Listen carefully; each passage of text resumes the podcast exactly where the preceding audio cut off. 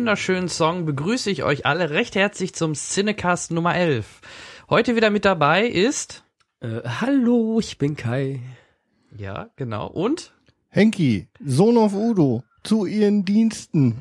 Henky, nicht Henry. Nein, Henry passte nicht. Henny? Ich fand Henki cooler. Was wäre ich denn? Henki, der Sohn des Udo. Kai, Sohn des Helmu?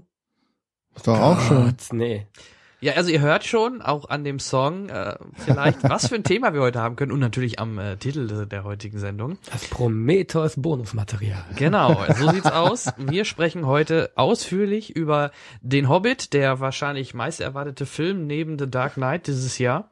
Über die Technik natürlich und ähm, wie euch und uns der Film gefallen hat. Dazu haben wir nachher auch wieder den Gerold mit dabei. Ähm, der wird dann uns unterstützen beim Thema HFR, 3D, 48 Bilder und alles, was dazugehört. Professionelle Teil quasi. Ja, Genau, wenn wir schon keine Ahnung haben, dann holen wir uns wenigstens wen dazu, der es vielleicht hat.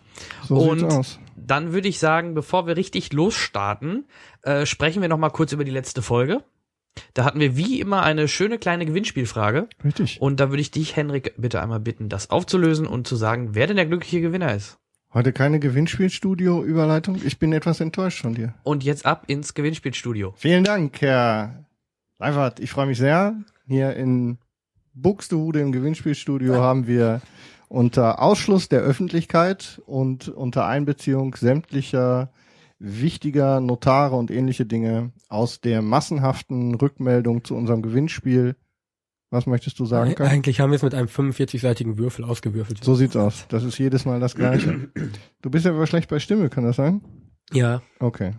Also, Also wie immer. grundsätzlich, die Frage lautete ja, ähm, wo findet der High-Alarm statt? Und zwar bezogen wir uns auf den im nächsten Jahr kommenden Mega-Blockbuster aus deutscher Produktion. Und die richtige Antwort war natürlich am Müggelsee. Ähm, an der Stelle möchte ich mich einmal ein ganz kleines bisschen, ja, wie soll man sagen, beschweren stimmt ja nicht, aber die Rückmeldungen von euch waren ein kleines bisschen, sagen wir mal, zurückhaltend. Wir haben ein bisschen wenig Feedback bekommen, nicht nur zur Gewinnspielfrage, sondern auch grundsätzlich war es ein bisschen weniger als sonst. Sagen wir es mal so, gerade bei dem Gewinnspiel, äh, es ist natürlich für die dann natürlich einfacher, einen Preis zu gewinnen, wenn weniger mitmachen. So also sieht's aus. vielleicht noch mal mehr ein Ansporn, einfach mitzumachen, weil ich denke, die Fragen sind alle machbar und lösbar. Und mein Gott, zwei Kinofreikarten, da sagt doch keiner nein, oder? Und ihr müsst bedenken, ihr nehmt an der Verlosung teil für die Privatvorstellung, die wir dann am Ende der Veranstaltung verlosen werden. Also, das nochmal, bitte, bitte, bitte, wenn ihr Lust habt, auch ein bisschen so zu Rückmeldungen ähm, oder zur Sendung an sich irgendwie Rückmeldungen geben, das jederzeit gerne ähm, in die jeweiligen Medien, bei uns im Blog www.logenzuschlag.de, in der Facebook-Gruppe der Cinecast oder per E-Mail oder wie auch immer ihr das möchtet. Und gewonnen hat, und das ist, ähm, es tut mir leid, es ist wirklich ausgelost, ich kann nichts dafür, auch wenn ein bisschen wir eine seltsame Übereinstimmung haben, es hat ein Jan gewonnen.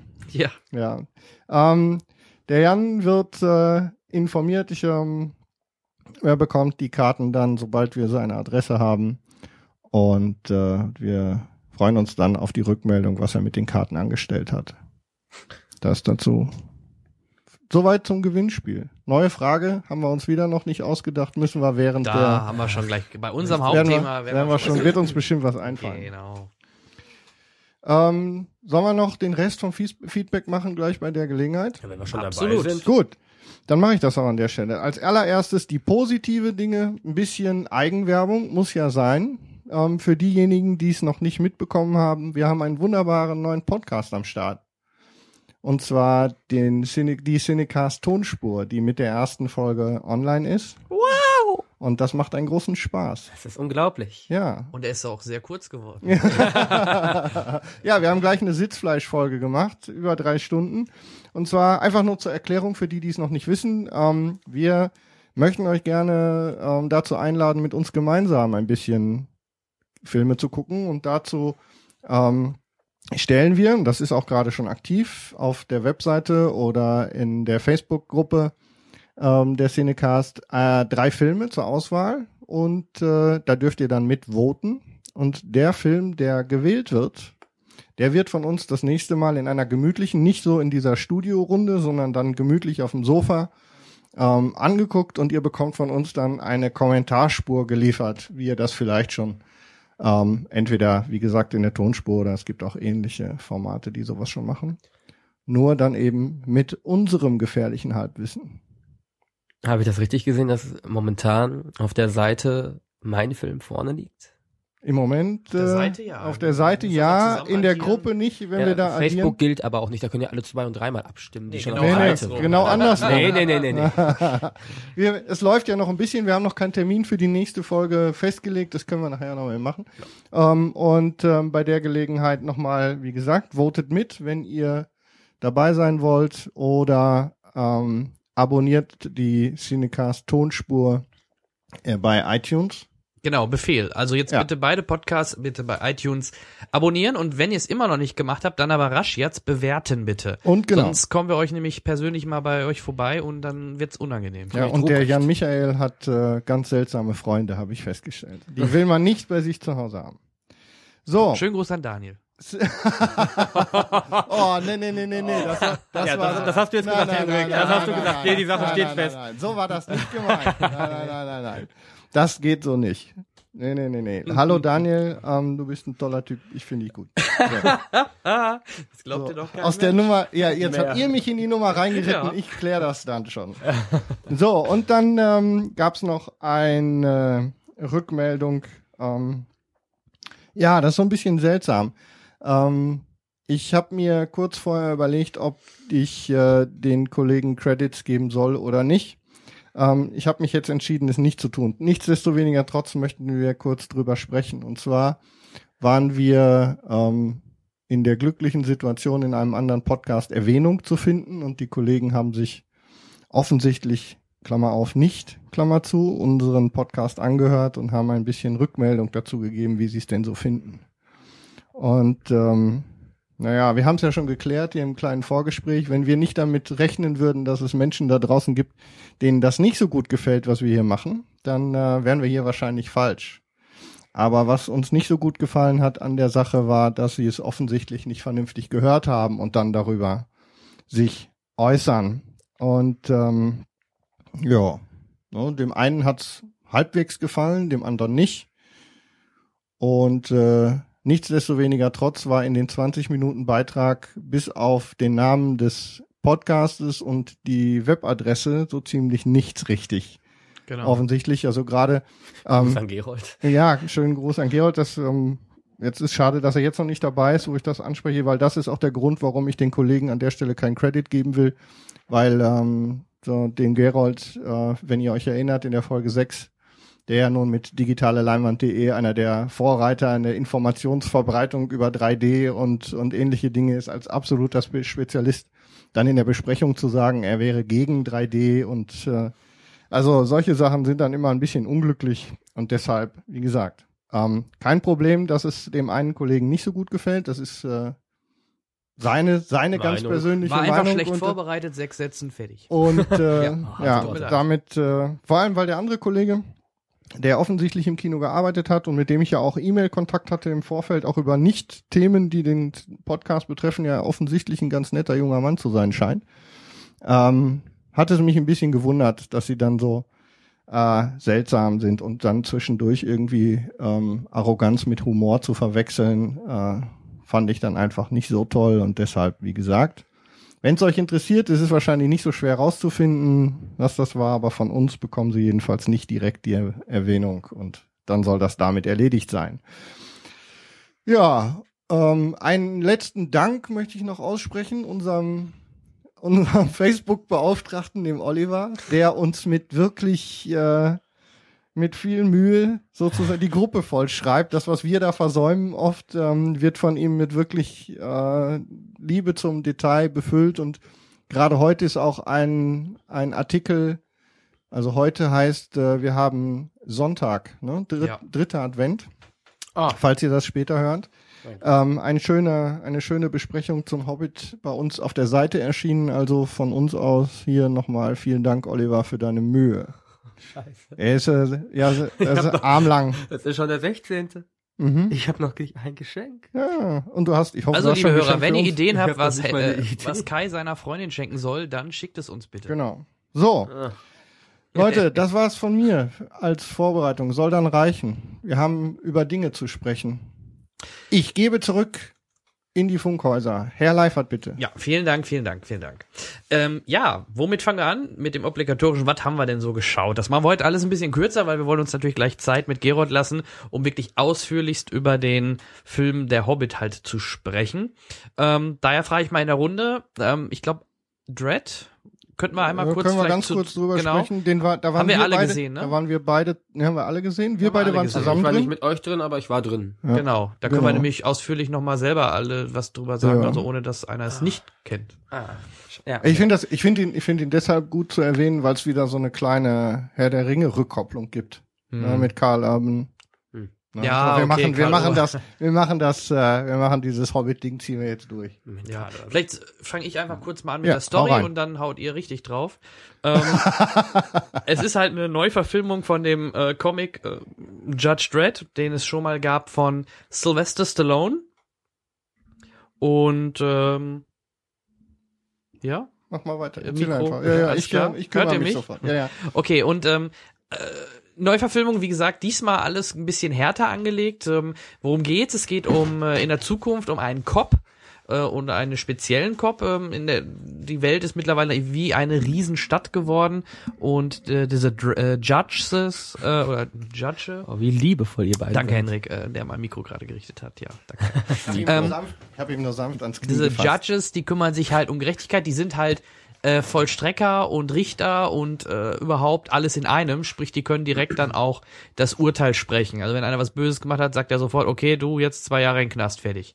Und ähm, im Grunde, vielleicht erinnert ihr euch noch vor ein paar Monaten an den äh, Film, ähm, wie hieß der? The Raid The. Raid, genau, The Raid. Ähm, da war es ja auch so, dass die nachher in so ein Gebäude gegangen sind und da gefangen waren und sich da durchkämpfen mussten. Das Lustige ist jetzt wirklich, dass Judge Dredd im Grunde fast genauso funktioniert. Auch er mit einer, ich sag mal, möglichen neuen Mitarbeiterin, einer Azubine quasi, geraten auch in dieses, äh, in, in so ein Gebäude und das wird dann auch von so einer Mafia-Chefin ähm, halt komplett zugemacht. Diese diese Mafia-Chefin oder das ist im Grunde eine Art Drogendealerin, die verkauft eine bestimmte Droge, die, wenn man die nimmt, dann alles verlangsamt. Also plötzlich bewegt man und fühlt man alles in Zeitlupe. Und das Fies oder Bizarre an der ganzen Geschichte ist auch, wenn man dann umgebracht wird, zum Beispiel vom Hochhaus runtergeworfen wird, äh, ist das wie in Zeitlupe alles. Dauert. Ja, es dauert, Dauert. extrem lange. Dann, Dauert. da kommen wir nachher noch zur Technik. Das sieht natürlich alles ganz toll aus. Ähm, die Gegenspielerin ist auch eine relativ bekannte. Man kennt sie aus der Terminator-Serie als Sarah Connor und auch aus dem ähm, Game of Thrones, wo sie auch die böse Königin spielt. Ähm, wisst ihr gerade den Namen? Sonst müsst ihr gleich nochmal nachgucken. Ähm, aber wenn ihr sie seht, ihr, ihr kennt sie mit Sicherheit. Ähm, ja, das ist im Grunde, das war's eigentlich fast schon mit der Story. Die beiden kämpfen sich dann mehr oder weniger halt auch dadurch. Sie hetzt natürlich alle, die in diesem Gebäude äh, leben und wohnen, alle gegen ihn und ähm, der Azubine halt quasi äh, auf. Und Wait. Ja, es erinnert stark, wie gesagt. Und nur halt weniger Mat Material Arts, Äh, Martial Martial Arts und Martial ähm, Arts. Material. Übrigens habe ich jetzt sogar bei einem Podcast, ja, den können wir ruhig nennen, bei den Flimmer-Freunden, ähm, die haben nämlich auch Triologie gesagt. Ich wollte das nur mal erwähnen. Ja, Ja, ja, ja? Wir verbreiten Fehler. Welche- nicht nur die, wir. Die Hobbit-Folge? genau, genau. Muss man drauf achten. Die sagen Triologie. Ja. Die angeblich so Ist das super Olivia Experten. Thirlby? Und die spoilern einfach drauf los, ohne vorher zu warnen. Ja, Das war war schon- so auch. Das war ganz schön knapp. Sie, sie spoilern, ähm, sie machen so eine kleine Warnung mittendrin, glaube ich. Und der eine redet immer so, als hätte er die Nase zu. ist So. aber cool drauf. Ja, finde ich sehr unsympathisch. Relativ bekannt sogar. Der Ja. Bekannt, Musiker. Ja, echt, Musiker. Udo Lindenberg ist das wahrscheinlich. Jan Delay. Ne? Nein, das ist nicht. Ja, ja, fertig. Nase. Ja, aber ehrlich, wenn Na, so weit ist Ja, auch so- nicht. Hörst Nee, ist so das? ganz komisches, geschwollenes Geschwafel. Also ist ganz schwer zu beschreiben. äh, äh, äh. Ja, es ist nicht böse Nicht gemeint. es redet ja. aber so, äh, hört sich ganz komisch Ja, an. er ist ein Formulierungsspezialist. Ja, er, hört genau. sich, er hört sich vor allem auch gerne reden. So Das glaube ich, das glaube ich. Äh, Aber ich smart, das geht uns ja auch so. Und wenn man es kann, wie wir, dann ist das ja auch vollkommen legitim. aus? Ja. Also nicht erschrecken, kleine Unterbrechung, denn genau an dieser Stelle hat uns dann der Gerold angerufen und äh, der ist ja ein kleines bisschen verspätet zu uns gestoßen und meine Schuld war, dass ich, dass ich vorher vergessen habe, den Zuspieler hier für den Skype-Anruf auf unserem Mischpult stumm zu stellen. Naja, das hat uns ein bisschen aus dem Sprachfluss gebracht und deshalb mussten wir einmal an der Stelle neu ansetzen. Also, viel Spaß beim Weiterhören. Ja, wie hat euch denn der Film gefallen? Boah, Déjà-vu. Ja, als wenn ich das nicht heute schon mal Ich gehört weiß hätte. auch nicht, ganz komisch. Oh, es war mal dunkel. Also, Ähm, wie war der Film? Wie war der Film? Ähm, blutig war der Film. Das ist das, was mir hauptsächlich in Erinnerung geblieben ist. Mhm. Deutlich also, härter als ja, das also ist Original, auf ja. jeden Fall äh, mit mit deutlich mehr Härte in, äh, an die Sache rangegangen worden als äh, in der ursprünglichen Verfilmung. Ähm, und äh, ja, dunkel, düster, blutig und relativ gehaltlos, aber sehr geradlinig, Und- das kann man sagen. Und ein bisschen B-Movie-Atmosphäre hatte er schon. genau. Ja, Ne? war, Ja. war deutlich so eine richtig trashige Geschichte, aber ganz schlechte Scherze. Das haben wir, also ich persönlich habe das aber auch erwartet. Obwohl mein Lieblingswitz war die Absolut. Nummer mit dem Tü mit der Tür und dem Penner. Erinnerst du dich? Ich habe gesagt, du sollst weg sein, wenn ich genau, komme. Wird flatsch weg war er. Das war eine so der Geschichten, die Ja, schon ein bisschen. Und Also- ähm, da ist mir zwar das Lachen halbwegs im Hals stecken geblieben, aber es deut das war noch der Teil, der relativ witzig war. ich hab, also ich habe tatsächlich sehr viel gelacht bei diesem Film, aber ich glaube, ich habe da auch eine etwas andere Einstellung. Das ist wahr. so ein Mitte 40er. Du kannst mich. Habe ich schon.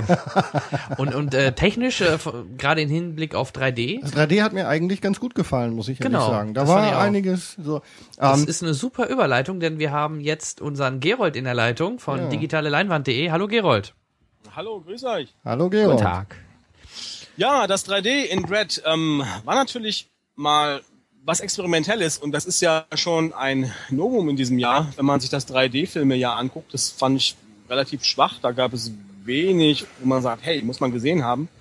Dread gehört sicherlich dazu. Man merkt, dass die Red, mit der es gedreht war, in den dunklen Szenen ganz schön absäuft mitunter. Da kann dann auch der beste Kameramann nix. Natürlich haben sie einen Teil konvertiert, einen Teil in 3D gedreht. Und ähm, ja, Anthony Dodd Mantle ist natürlich ein Meister an der Kamera. Ich fand, der Film war ganz dankbar, weil er ein bisschen rumspielen konnte.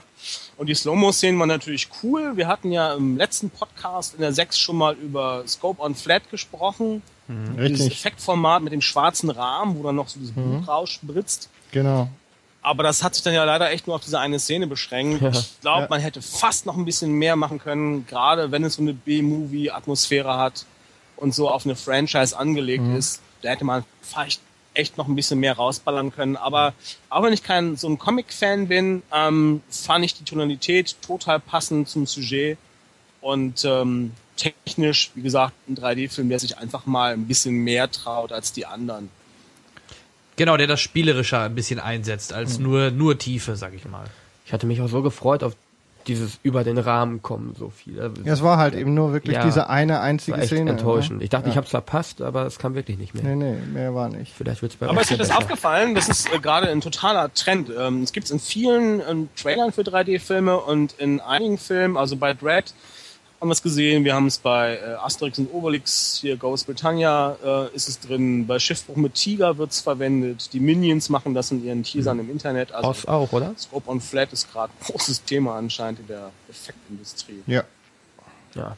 Das äh, wird wahrscheinlich nicht das letzte Mal sein, dass wir das Wort Effekt heute sagen. Ja. Vermutlich. Ist ja auch ein sehr effektives Wort. Ja, ja, ja, ja, läuft wieder. Geil, Ja, ich läuft. bin drin, ich bin drin. Ha. Ja, ähm, also von meiner Seite gibt's glaube ich, auch gar nicht mehr viel dazu zu sagen, weil es ist, was mir ganz gut gefallen hat, ist, dass sie ähm, es versäumt haben, es langweilig zu machen. Also es ist durchgegangen, meines Erachtens nach. Ähm, zu Karl Urban, haha, Herr der Ringe-Referenz, ähm, gibt's nicht viel zu sagen. Bis auf die Mundpartie sieht man Ja, ihn ja sehr nicht. schade, dass er nur als Angela Merkel zu sehen ist. Ja, Aber das ist, da sind wir wieder bei mutig. Das war ja bei Ja. beim Hugo auch bei Genau. Vivi Vendetta, ne? Ja, das Stimmt. sind, also es gibt tatsächlich äh, Schauspieler, die sich trauen, ähm, ihr Gesicht quasi komplett zu verbergen über einen gesamten Film. Ob das jetzt äh, bei Hugo Weaving wichtiger oder besser ist als bei Carl Urban in Dread, weiß ich nicht. Aber mehr ist, glaube ich, von mir aus nicht zu sagen. Ich fand's soweit ganz nett. Ja, ich, ich hätte mehr erwartet, weil er sehr positive Kritiken oder ich habe viel Positives vorab gehört und habe mir dann doch noch ein bisschen mehr ja, ja, erhofft, aber ja, wie gesagt, in der Summe, man kann sich gut angucken. 3D ist ganz nett und ja. Er mehr war jetzt nicht sehenswert, aber ich habe mehr bekommen, als ich erwartet habe. Und ich tue mich ein bisschen schwer damit, aber ich fand äh, den Begriff dafür zu verwenden, aber ich finde, der Film war echt bildgewaltig. Halt durch die guten Slow-Mo-Szenen und wie alles eingesetzt wurde, war es teilweise echt, es war Was absolut wirklich, sehenswert. was wirklich aber der, gerockt hat, war diese, wir zerlegen ein komplettes Stockwerk mit den Gatling Guns. genau, wo das äh, da komplett das, durchzischt. Und das hat schon richtig gerockt. Es war einiges, was, also der Film ist nicht sehenswert, aber das gibt- Filmmaterial ist sehenswert. Ja, Highlights gibt's Ja. unterwegs, das stimmt wohl. Gut. Ja, Gibt's eigentlich irgendeinen Filmpreis für das beste schauspielernde Kind? Ähm, wäre doch mal eine Idee für uns. Da geht Michael Schumacher aber auch dann bald als Schauspieler durch, oder? Ja, na, glaube ich nicht. Hat er nicht auch in irgendeinem Asterix-Film mitgespielt? Ja, genau. hat er. Ja, ja. Olympische Spiele. Genau. Ja, ja. Stimmt. Als Ei. roter Ritter oder irgendwie sowas, ja, ja. Ach du meine Güte, wir wollen nicht dran denken. Zu spät, Albträume. Ja. Okay, aber es gab ja zum Glück noch einen anderen tollen Animationsfilm und in dem Falle sogar auch ein bisschen nerdig angehauchten äh, hausten- hauchten Navigationsfilm, denn es ging halt um Computerspiele. Was war das? Ein Navigationsfilm? Genau, und das wäre Ralf Reichts. Juhu! Und ähm, Ja, an der Stelle kurz Berlin-Bashing von meiner Seite. Scheiß Schnee in Berlin hat mir meinen Kinobesuch versaut. Nein. Ja, ernsthaft. Ihr habt Wir ja fanden es gut, wir konnten ähm, Schlitten fahren gehen. richtig. Und ich wollte eigentlich in meiner Woche in Berlin ähm, dann die Gelegenheit nutzen und bin dann leider in meinem etwas auswärts liegenden Hotel quasi eingeschneit. Hab's mir dann gespart. Schade Ja, auch. äh, der Kollege Menne von Disney fordert schon lange den parallelen Start von äh, Kino und Video on Demand. Für dich wäre es perfekt gewesen Ja, im Moment. in dem Moment wär's su- super Das gewesen. verhindern bisher noch die Kinobetreiber Ja. notfalls mit Streik. Das wird ein Spaß. Wenn der Film rauskommt, dann spielen wir ihn nicht. So, dann, dann wäre interessant, was man für einen Film dann nehmen würde bei Video on Demand. 15 Genau. Euro, 20 Euro? Ja, was würde sowas kosten und vor allem in welcher Qualität kriegt man das Ganze dann serviert und so. Das ist schon spaßig, darüber nachzudenken.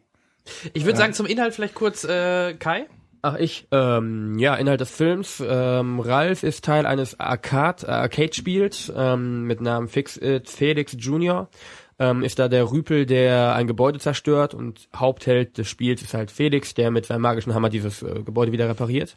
Und Ralf geht es gehörig gegen den Strich, immer der Böse zu sein, keine Anerkennung zu kennen und auch keine Freunde zu finden. Der wohnt auch nur auf dem Müll halt, das findet er alles gar nicht so Bombe. Und deswegen ähm, es bietet, er will schon lange aus diesem bösen Metier raus und ein guter werden und ein Held werden und anerkannt werden und dann bietet sich für ihn die Gelegenheit, äh, in ein anderes Spiel reinzuhüpfen und ähm, dort eine Heldenmedaille äh, zu ergattern. Und ja, diese Gelegenheit nimmt er wahr, er kann es allerdings nicht so gut machen, schummelt dann ein wenig im Spiel rum, kriegt diese Medaille dann durch ein paar unglückliche Umstände verliert er sie wieder in einem anderen Spiel, ein Rennspiel, wo er dann auf die kleine Vanellope trifft, die Teil dieses Spiels ist, aber auch von allen ausgestoßen ist, weil sie ein Glitch ist, also ein fehlerhaft programmiertes Stück dieses Spiels. Fand ich mutig, den Namen zu nehmen. Also, weil ich Vanellope? glaube, die, nee, ähm, äh, Glitch? ja, das, weil ich glaube, die meisten konnten damit, außer wirklich die, die ein bisschen Ahnung davon haben, konnten wahrscheinlich damit erstmal im ersten Moment gar nichts anfangen. Was das angeht, wurde es ja relativ gut erklärt, was noch ein Ja, aber relativ spät. Ja, das stimmt tatsächlich. Ja, auf jeden Fall freuen die beiden sich dann an und äh, sie verbrät seine Medaille, um an einem Rennen teilzunehmen und dann wird es eine relativ turbulente Story, wo man jetzt auch nicht viel mehr sagen muss. Da sollte man sich überraschen lassen, finde ich.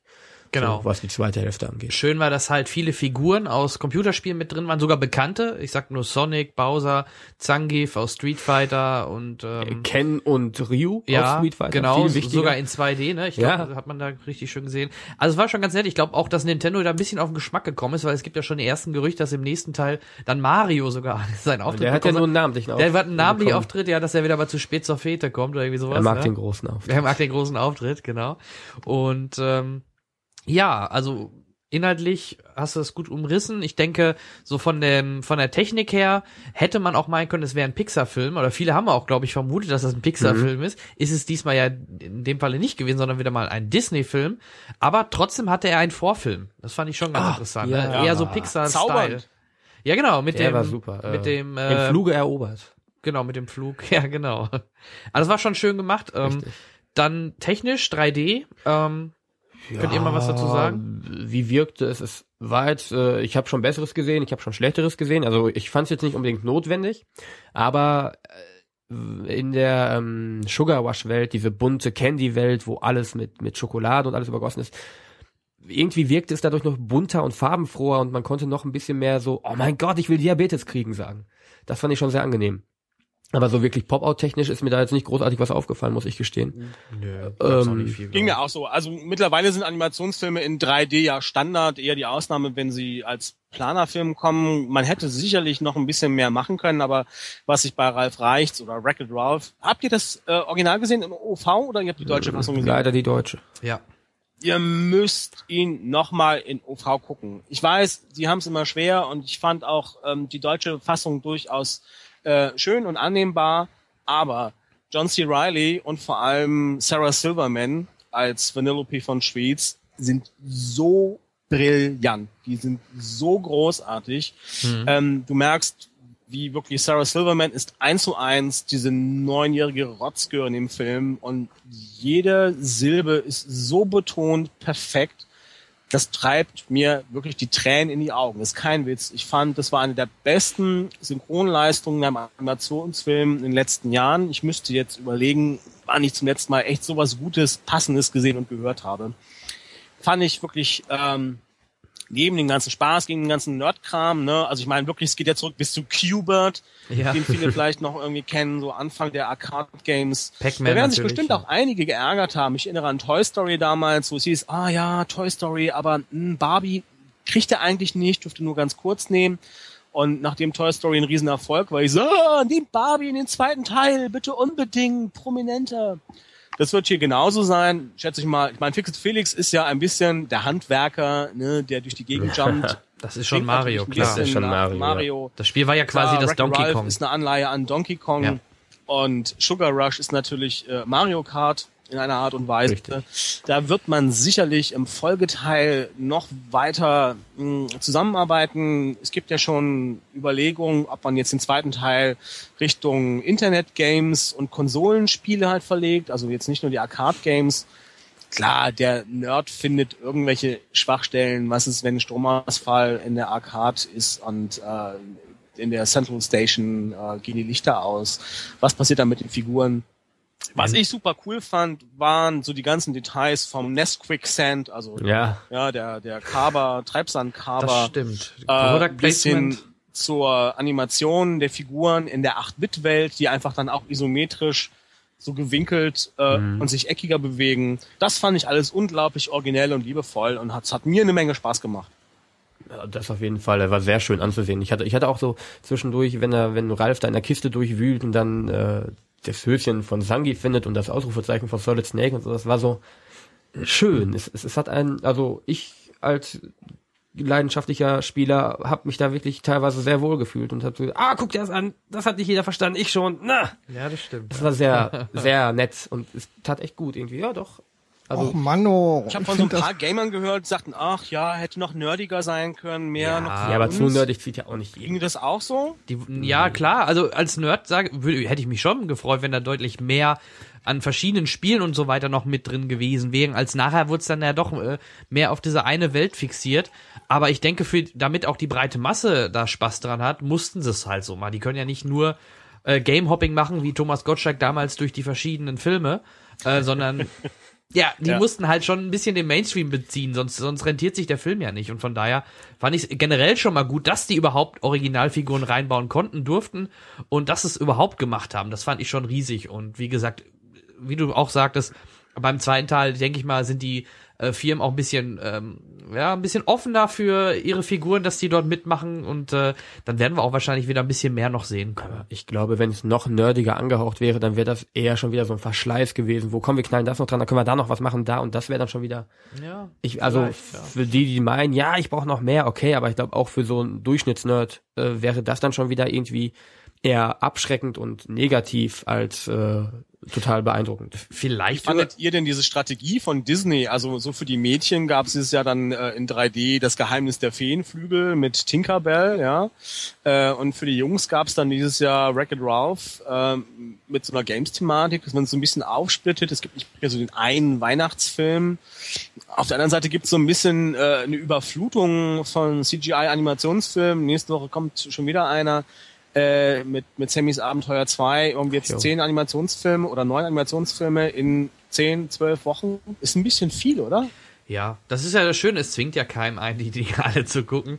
Äh, aber gebe ich dir recht, ist ein bisschen viel und ich finde es auch ein bisschen sexistisch zu sagen, äh, dass es eine nur für Mädchen ist, weil Wreck-It Ralph allein mit diesem bunten Mädchen oder dieses selbstbewusste, ich stehe auf zwei Beinen und bin, äh, bin hier das Mädchen, das fand ich schon, das ist genauso gut für ein Mädchen, also Wreck-It. Ralph. Also deswegen, das andere ja, das mag vielleicht dann deutlich mehr für Mädchen zu sein. Äh, das Marketing sein, aber- schon ziemlich gegendert war, oder? Also bei Wreck-It Ralph Fandst- da, ja. ja, kam mir schon so ein bisschen Ja, das war vor, schon sehr, dass ja. es sehr Jungs Aber ja, Weiß ich nicht. wie- Also- ich kann mir nur schwer vorstellen, dass sie nicht davon ausgegangen sind, dass Wreck-It Ralph auch von Mädels Ja, besucht wird. denke ich auch. Ich meine, das ist eine komplett sozio, äh, sozialkulturell geprägte Sache. Dass ein Junge niemals in den Feenflügel geht, klar, aber die können nicht gedacht haben, ja, wenn wir schon einen Mädchenfilm machen, müssen wir auch einen Jungenfilm machen, da geht bestimmt kein oder kaum ein Mädchen Kai, rein. hast du ihn gesehen? Feenflügel. Ja. Äh, nein, Also, okay. leider nicht. Das war mir ein wenig zu ähm, Männlich. für meine Verhältnisse schon. Okay, alles klar. verstehe. Aber bitte, bitte, guckt ihn euch nochmal auf in der Originalfassung oder spätestens dann auf, auf Blu-ray in der Originalfassung. So wird's gemacht. Ihr werdet verstehen, was ich meine. Sarah Silverman, bitte, bitte, Ist ja einen. Oscar für die beste Nebenrolle, auch wenn es eine Synchronsprecherin ist. Wir müssen den Oscars eh was machen. Ich finde, es braucht neue Kategorien. Also wir hatten schon das beste sprechende Kind Ja. mit Carl Urban in Dread. und, äh, beste Synchronarbeit für einen Animationsfilm. Beste Und ich 48 finde, wir Frames per Second Film. Preis für beste Mocap-Darsteller. Ja, das Da auf jeden Fall. Das, das wäre auf jeden Fall fällig, würde ich sagen. Aber da kommen wir ja gleich noch zu. ja, bester HFR-Film, da hat dann der Hobbit die nächsten drei Jahre gute Chancen. ja, schön. Okay. Ja, das so viel zum Ralf Reichts. Ähm, dann, Gerold, du hattest es gerade schon mal kurz erwähnt im Vorgespräch. Du hast da einen schönen Film gesehen, über den du was äh, uns berichten möchtest. Ja, ich habe ähm, sehe gerade nicht viele Filme, weil wir haben so ein bisschen Weihnachtsturbulenzen, ähm, wie alle anderen auch. Aber es gibt noch wirklich ein paar, die so Ende des Jahres starten, die man gesehen haben muss. Einer davon ist Schiffbruch mit Tiger, Life of Pi. Ähm, das ist die Umsetzung des Bestsellers von Jan Martell und nachdem viele Regisseure sich daran die Zähne ausgebissen haben, hat sich dann Ang Lee ähm, dessen angenommen. Sicherlich haben einige Verbindungen mit Hulk und ähm, Ang Lee. Andere haben vielleicht bessere Verbindungen mit Brokeback Mountain oder seinen früheren Werken. Ähm, das Verrückte ist, es gibt ähm, in der Geschichte viele Szenen, die sehr einsam sind, weil es handelt von einem Schiffbruch, wie der Titel schon verrät. Und zwar findet ähm, sich der Sohn einer indischen Familie, die von Indien nach Kanada übersiedeln und ihren einen Teil ihres Zoos mitnehmen, nach einer Schiffskatastrophe alleine auf dem Ozean wieder. Er rettet sich in ein Rettungsboot, ist dort aber nicht alleine. Ähm, dort findet sich noch ein Zebra mit einem gebrochenen Bein. Ähm, Später schwimmt auf einem Pack Bananen der Orang-Utan an, der Orange Juice heißt. Eine Hyäne äh, sorgt ein bisschen für Unruhe. Ich will nicht zu viel verraten, aber vor allem gibt es dort Richard Parker. Richard Parker ist ein ausgewachsener bengalischer Königstiger. Und ähm, ihr könnt euch vorstellen, das war eine besondere Herausforderung. Ozeandrehs seit Waterworld und Kevin Costner eh immer ein bisschen schwierig. Ähm, teuer, aufwendig, gefährlich. Man hat für Schiffbruch mit Tiger keine großen Stars genommen. Der letzte Bekannte ist vielleicht Gérard Depardieu als Schiffskoch in einer Nebenrolle. Tobey Maguire, ehemals Spider-Man, hat man noch nachträglich rausgeworfen und durch einen No-Name ersetzt. Und auch der Hauptdarsteller von Schiff mit Tiger ist eine neue Entdeckung, gänzlich umbesetzt. Aber ich finde, der wirkliche Hauptdarsteller ist dieser bengalische Königstiger, der komplett aus dem Rechner kommt, zumindest in vielen Szenen. Ähm, es gab auch vier echte Tiger, aber am beeindruckendsten ist, dass man den Unterschied nicht mehr sehen kann. Also hier findet wirklich, ich kann mich noch erinnern, vor zehn Jahren hieß es bei Gollum zum ersten Mal eine Figur aus CGI, die man nicht im Regen darstellen muss, wie damals Jurassic Park, damit der Trick nicht auffällt. Mittlerweile kannst du eine Figur wie Richard Parker, ein Tiger in einem Realismus abbilden, dass du es nicht mehr verstehst, was ist Realität, was ist Vision, was ist Fiktion. Und genau damit spielt dieser Film ganz wunderbar und es passt perfekt, weil es geht um, um Glauben, es geht um Religion, es geht um Hoffnung. Ähm, wie überlebt man in einem Rettungsboot mit einem Königstiger? Der kriegt irgendwann Hunger und rate, wer sein Futter sein könnte. Das, ähm, das ist sehr, sehr beeindruckend. Wunderschöne Bilder, das 3D fantastisch perfekt und wer Ang Lee kennt, weiß, er ist sehr zurückhaltend in seiner ganzen Art. Zum Beispiel sind ihm Auszeichnungen eher mal etwas äh, peinlich und unangenehm und so ist es leider manchmal auch mit dem 3D. Er hätte noch eine Schippe mehr machen können, denke ich. Aber die Bilder sind perfekt. Wunderschön anzusehen. Es gibt so ein paar Bilder, die bleiben. Ähm, ist ein schöner Weihnachtsfilm für die ganze Familie. Nein, ich werde Sogar für den Hund. Bezahlt, das zu sagen. ähm, nee, wirklich sehr beeindruckend. Ist nochmal ein echter 3D-Knaller zum Jahresende und ähm, sollte man gesehen haben, kriegt auf jeden Fall in meiner Top 10 der besten 3D-Filme einen Platz, der sogar noch weit oben ist. Ich habe mich noch nicht ganz festgelegt, aber für 3D-Fans ähm, oder für CGI-Fans oder für anspruchsvolle Filme-Fans ähm, ein absolutes Muss. Startet am 26.12. Hm, super. Ja, der Trailer hat mir auch schon sehr Ja, wir haben sehr gestern, gestern wir haben gestern auch. Abend den Trailer gesehen, als wir ähm, einen zwei Drittel Szenecast-Ausflug nach Hobbingen gemacht haben. Ja. Und äh, da haben wir schon für uns festgelegt, das steht auf jeden Fall fest im Urlaubsprogramm.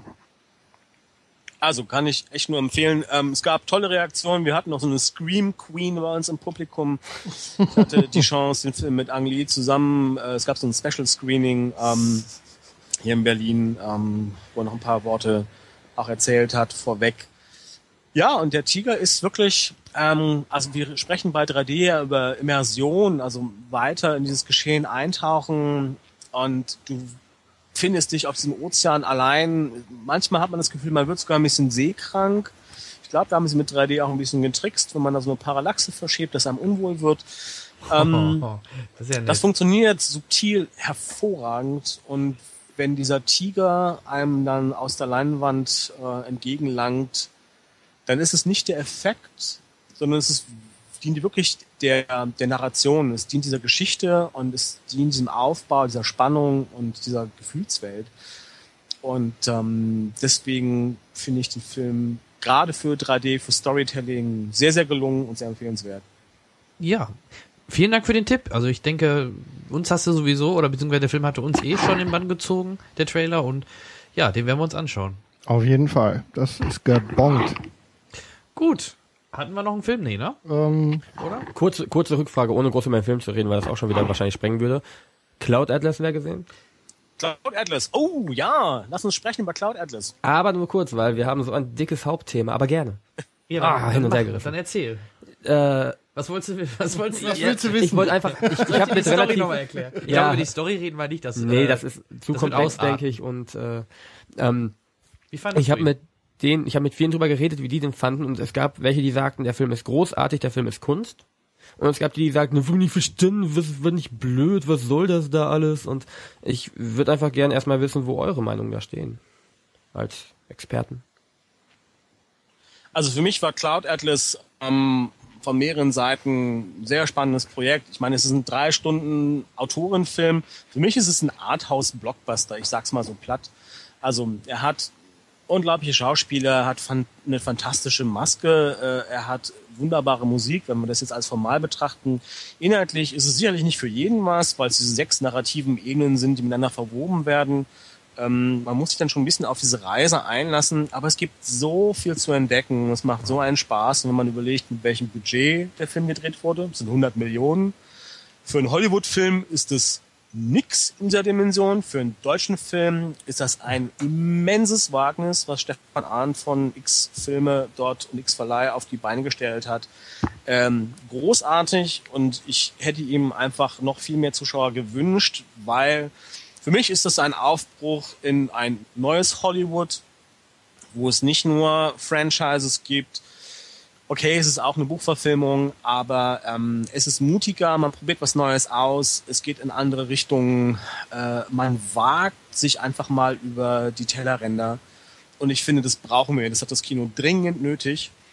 Und es schmerzt mich, wenn ich jetzt sehe, ist die, die Award-Season, überall die Kritiker vergeben Preise und es gibt die Emmy und Golden Globe-Nominierung und so weiter. Ähm, und da ist dann Cloud Atlas mal nominiert für den besten Soundtrack, der fantastisch ist aber zum Beispiel nicht mehr beim Maskenbild, ähm, wo ich denke, hey Leute, Gerade ähm, der. da hat sicherlich Hollywood einen Einfluss. Der Film ist für mich deutlich unterschätzt. Ähm, und wer es jetzt nur von Wetten das abhängig gemacht hat und Tom Hanks mit Katzenmütze. ähm, sorry, dem kann ich nicht helfen. Guckt ihn euch an. Das ist deutsches Kino. Hurra. Und auch Ja. mal ein Film, der drei Stunden geht und wo man den Sitz nicht unbedingt spürt, der unter einem ist. Und mit zwei Der- ganz tollen deutschen, deutschen Schauspielern. Hm, Einen wüsste ich gerade pauschal. Ja, Gute Kati äh, Karrenbauer. Kati Karrenbauer, genau. ja, und unser Götz. Ach ja, Götz Otto. Ja. Stimmt. Das war jetzt natürlich nicht, also das Ja. war jetzt nicht gerade die Creme de la Creme, aber ähm, nee, ich kann dir da nur zustimmen. Vor allem, was ich noch, du sagst gerade, ist nicht für jedermann. Ich finde aber gerade, weil der Film so viele verschiedene Aspekte zeigt, ist es eher so eine gute Mischung und jeder kann sich da was rausziehen. Also das ist ja wirklich was sehr humoristisches mit dem alten Herrn in dem Altenheim, äh, sage ich nur mal so grob, wo auch Hugo Weaving wieder eine geile Rolle spielt. ähm, ja, und äh, dann hast du Sci-Fi hast du drin, du hast ein bisschen was äh, oldschooliges 70er Jahre Was und von also das, allem was das von drin. allem was drin. Von daher glaube ich, kann selbst meine Mutter äh, fand den richtig gut und es ist für jeden was drin. Also deswegen fand, fand ich es genau wie du auch sehr schade, dass der nicht mehr Besucher erreicht hat. Das finde ich echt Absolut. echt schade. Also ich hätte ihm auch mehr Erfolg ge- gegönnt. Ja. Vor allem die ganzen Spielereien, die ganzen miteinander, die verbunden, wie die Geschichten, wenn sie miteinander verbunden sind, wie sie miteinander verbunden sind und wo was auftaucht und wie wer in anderen Leben wiedergeboren wurde und mit wem dann wie Kontakt hat und das alles. Ja. Das ist so unglaublich, es hat Spaß gemacht, dann darauf zu achten beim fünften und vierten Und- und sechsten und siebten Mal. Und Immer versuchen die Schauspieler alle zu erkennen, war auch sehr lustig. Ja, ja, das ist ja quasi. Deswegen auch nochmal ein Tipp, wer ihn guckt, unbedingt den Abspann noch anschauen. Da werden nochmal alle Schauspieler gezeigt in ihren verschiedenen Masken. Also da kann man dann quasi wie eine Auflösung nochmal sehen, wen man nicht erkannt hat. Ich habe echt viele nicht erkannt, obwohl ich schon echt viele erkannt habe. Halle Berry als äh, Frau vom vom Musiker, äh, vom hier. Ähm, Doch, das ging. Ich habe sie nicht erkannt äh, in der, aus der Zukunftsvision, wo sie da so einen komischen Doktorin. einäugigen Doktor Ja, richtig, da hat. hab Den-. Das habe ich nicht erkannt. Aber sonst, sonst ging das eigentlich. Vor allem Hugh Grant, der kennst du immer. richtig. Der hat so eine Hanks spezielle. Art drauf. Tom Hanks hat es auch immer Ja, erkannt. ja, der war ja nicht so extrem verstellt in den Übrigens, ganzen Teilen. um dich zu beruhigen, um in der Folge, wo wir unsere Lieblingsschauspieler das hatten, Tom Hanks hat mir gefallen in dem Film. ja, Ungemein. das freut mich zu hören. Aber die Und es war die beste angefangen. Kritikerszene in einem Film dieses ja, Jahr, oder? definitiv. Die hat mir auch absolut überrascht, dass die so aus ist. Das Beste, was man mit Kritikern machen kann. Ja. ähm, Moment, halt, ah, okay, pff, ich. Pff. Jan ist verwirrt. Die Szene äh, mit dem Jan Balkon, wo äh, der allen, oh Gott, mir fällt sein Name nicht an, Professor Slughorn als Verleger sein, sein Ach klar, ähm, wo er den rausschmeißt, ja. Genau, oder? er schmeißt ihn so im raus. John Travolta Ja, so Genau, ja, aus. genau. Ja, Ich- ja, das war 100% jetzt erinnere ich mich. Travolta. Das war jetzt gerade äh, genau. Okay, nee, stimmt, das war eine coole Szene, absolut, ja. Nee, also auch dein Kritiker und dein Buch wird ein Erfolg. Was lernen wir daraus? Jungs, nehmt euch in Acht. ja, wir leben gefährlich. nee, So also aus. war ein super Film. Gut, dann würde ich sagen, kommen wir jetzt zu unserem Hauptthema, dem wir viel Zeit widmen möchten. Ähm, und da fangen wir an, beziehungsweise wir wollten das gerne so ein bisschen aufteilen. Wir wollen erstmal nur über die Geschichte kurz äh, drüber sprechen. Also inhaltlich, äh, bevor wir dann halt natürlich äh, einen großen Schwerpunkt auch auf die Technik setzen werden.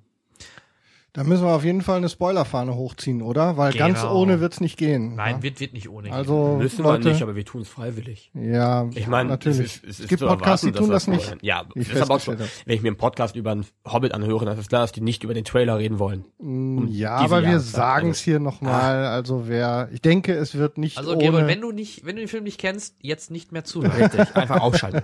Abschalten. ja. Nein, also, okay. ne, jetzt wird's nicht ohne Gespoiler abgehen.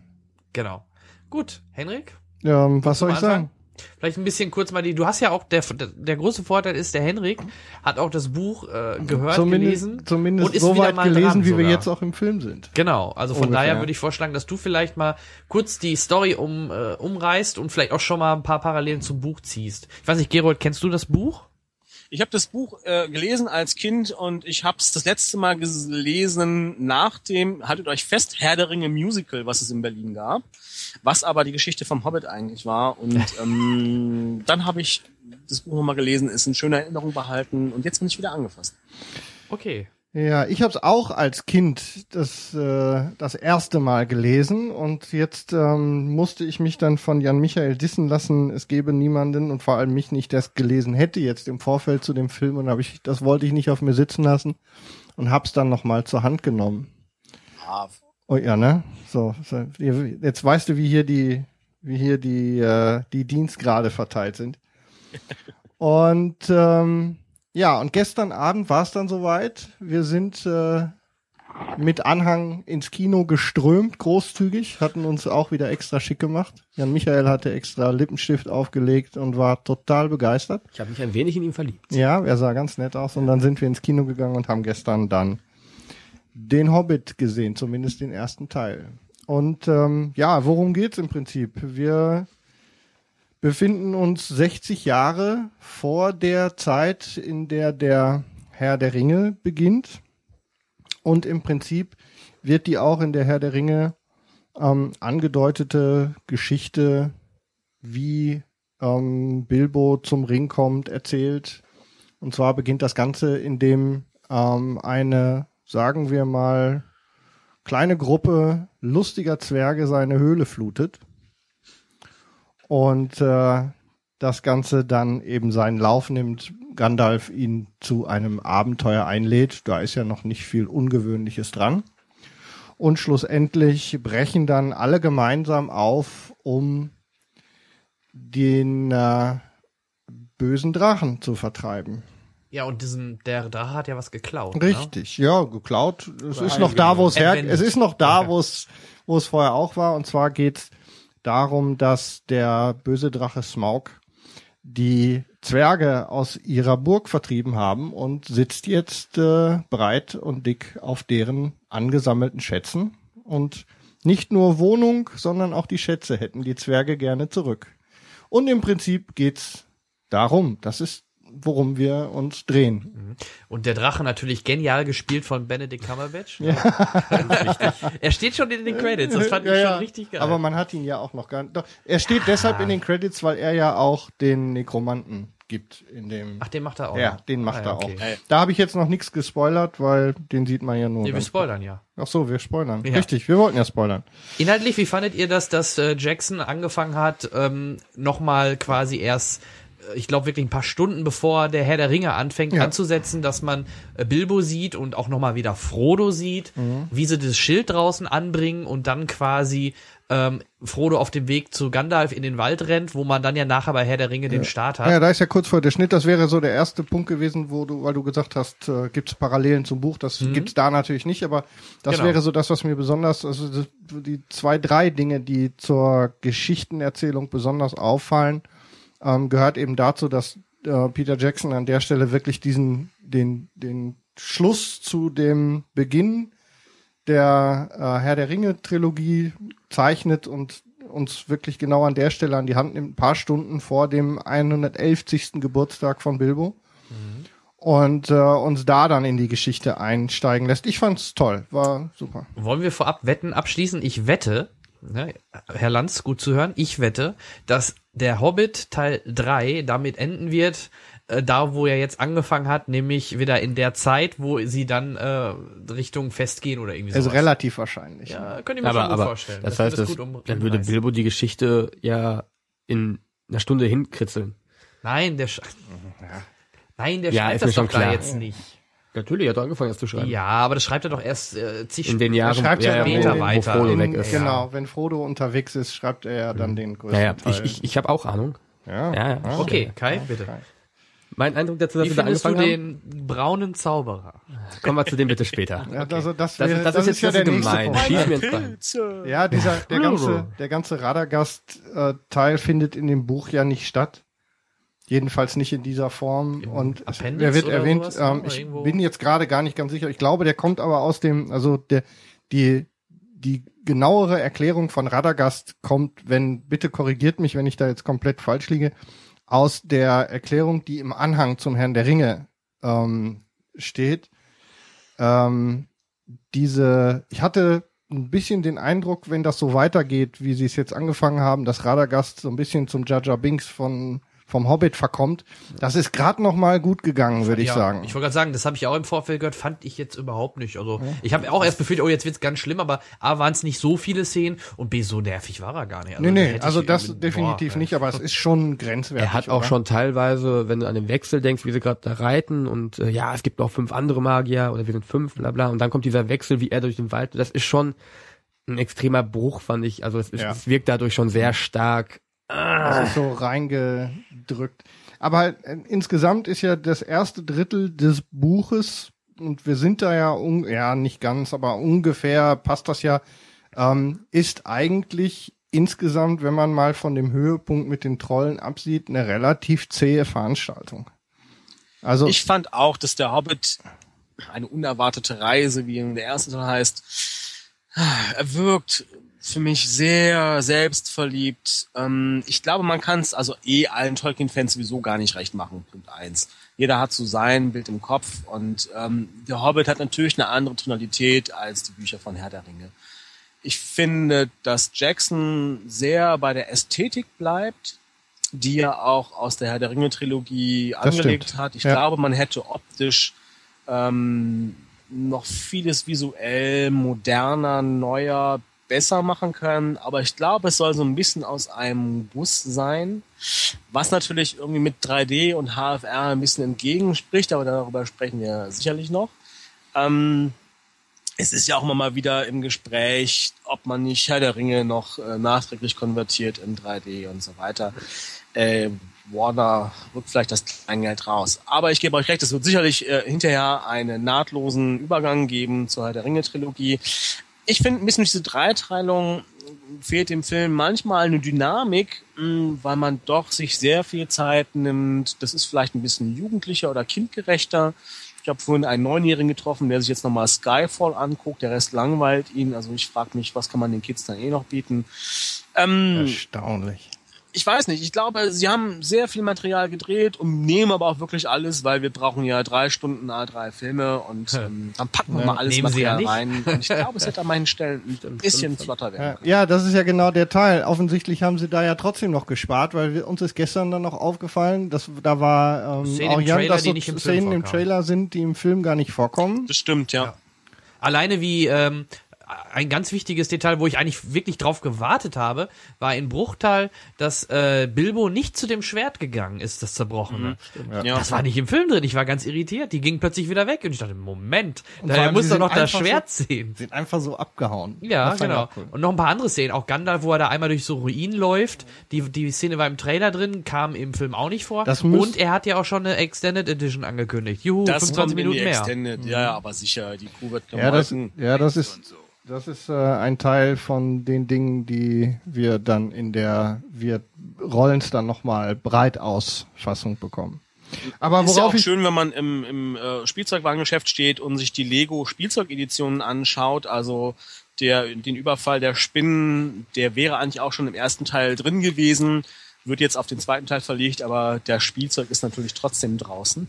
Ja, da Ja, da, da, das war ja halt alles, weil es schon in Planung war, wo es noch zwei Filme werden sollten. Ne? Ja, genau. Und äh, ich möchte euch aber mal widersprechen. Ich fand nämlich den nicht langatmig. Ich fand ihn sogar vom Pacing her schneller oder besser umgesetzt. Da hat er wirklich gelernt als zum Beispiel Herr der Ringe. Ich fand, es ging diesmal viel flotter von A nach B und nach der äh, Schlacht gegen die Orks in der in der Höhle unten drin, wo auch ja dann Gollum nachher drin war.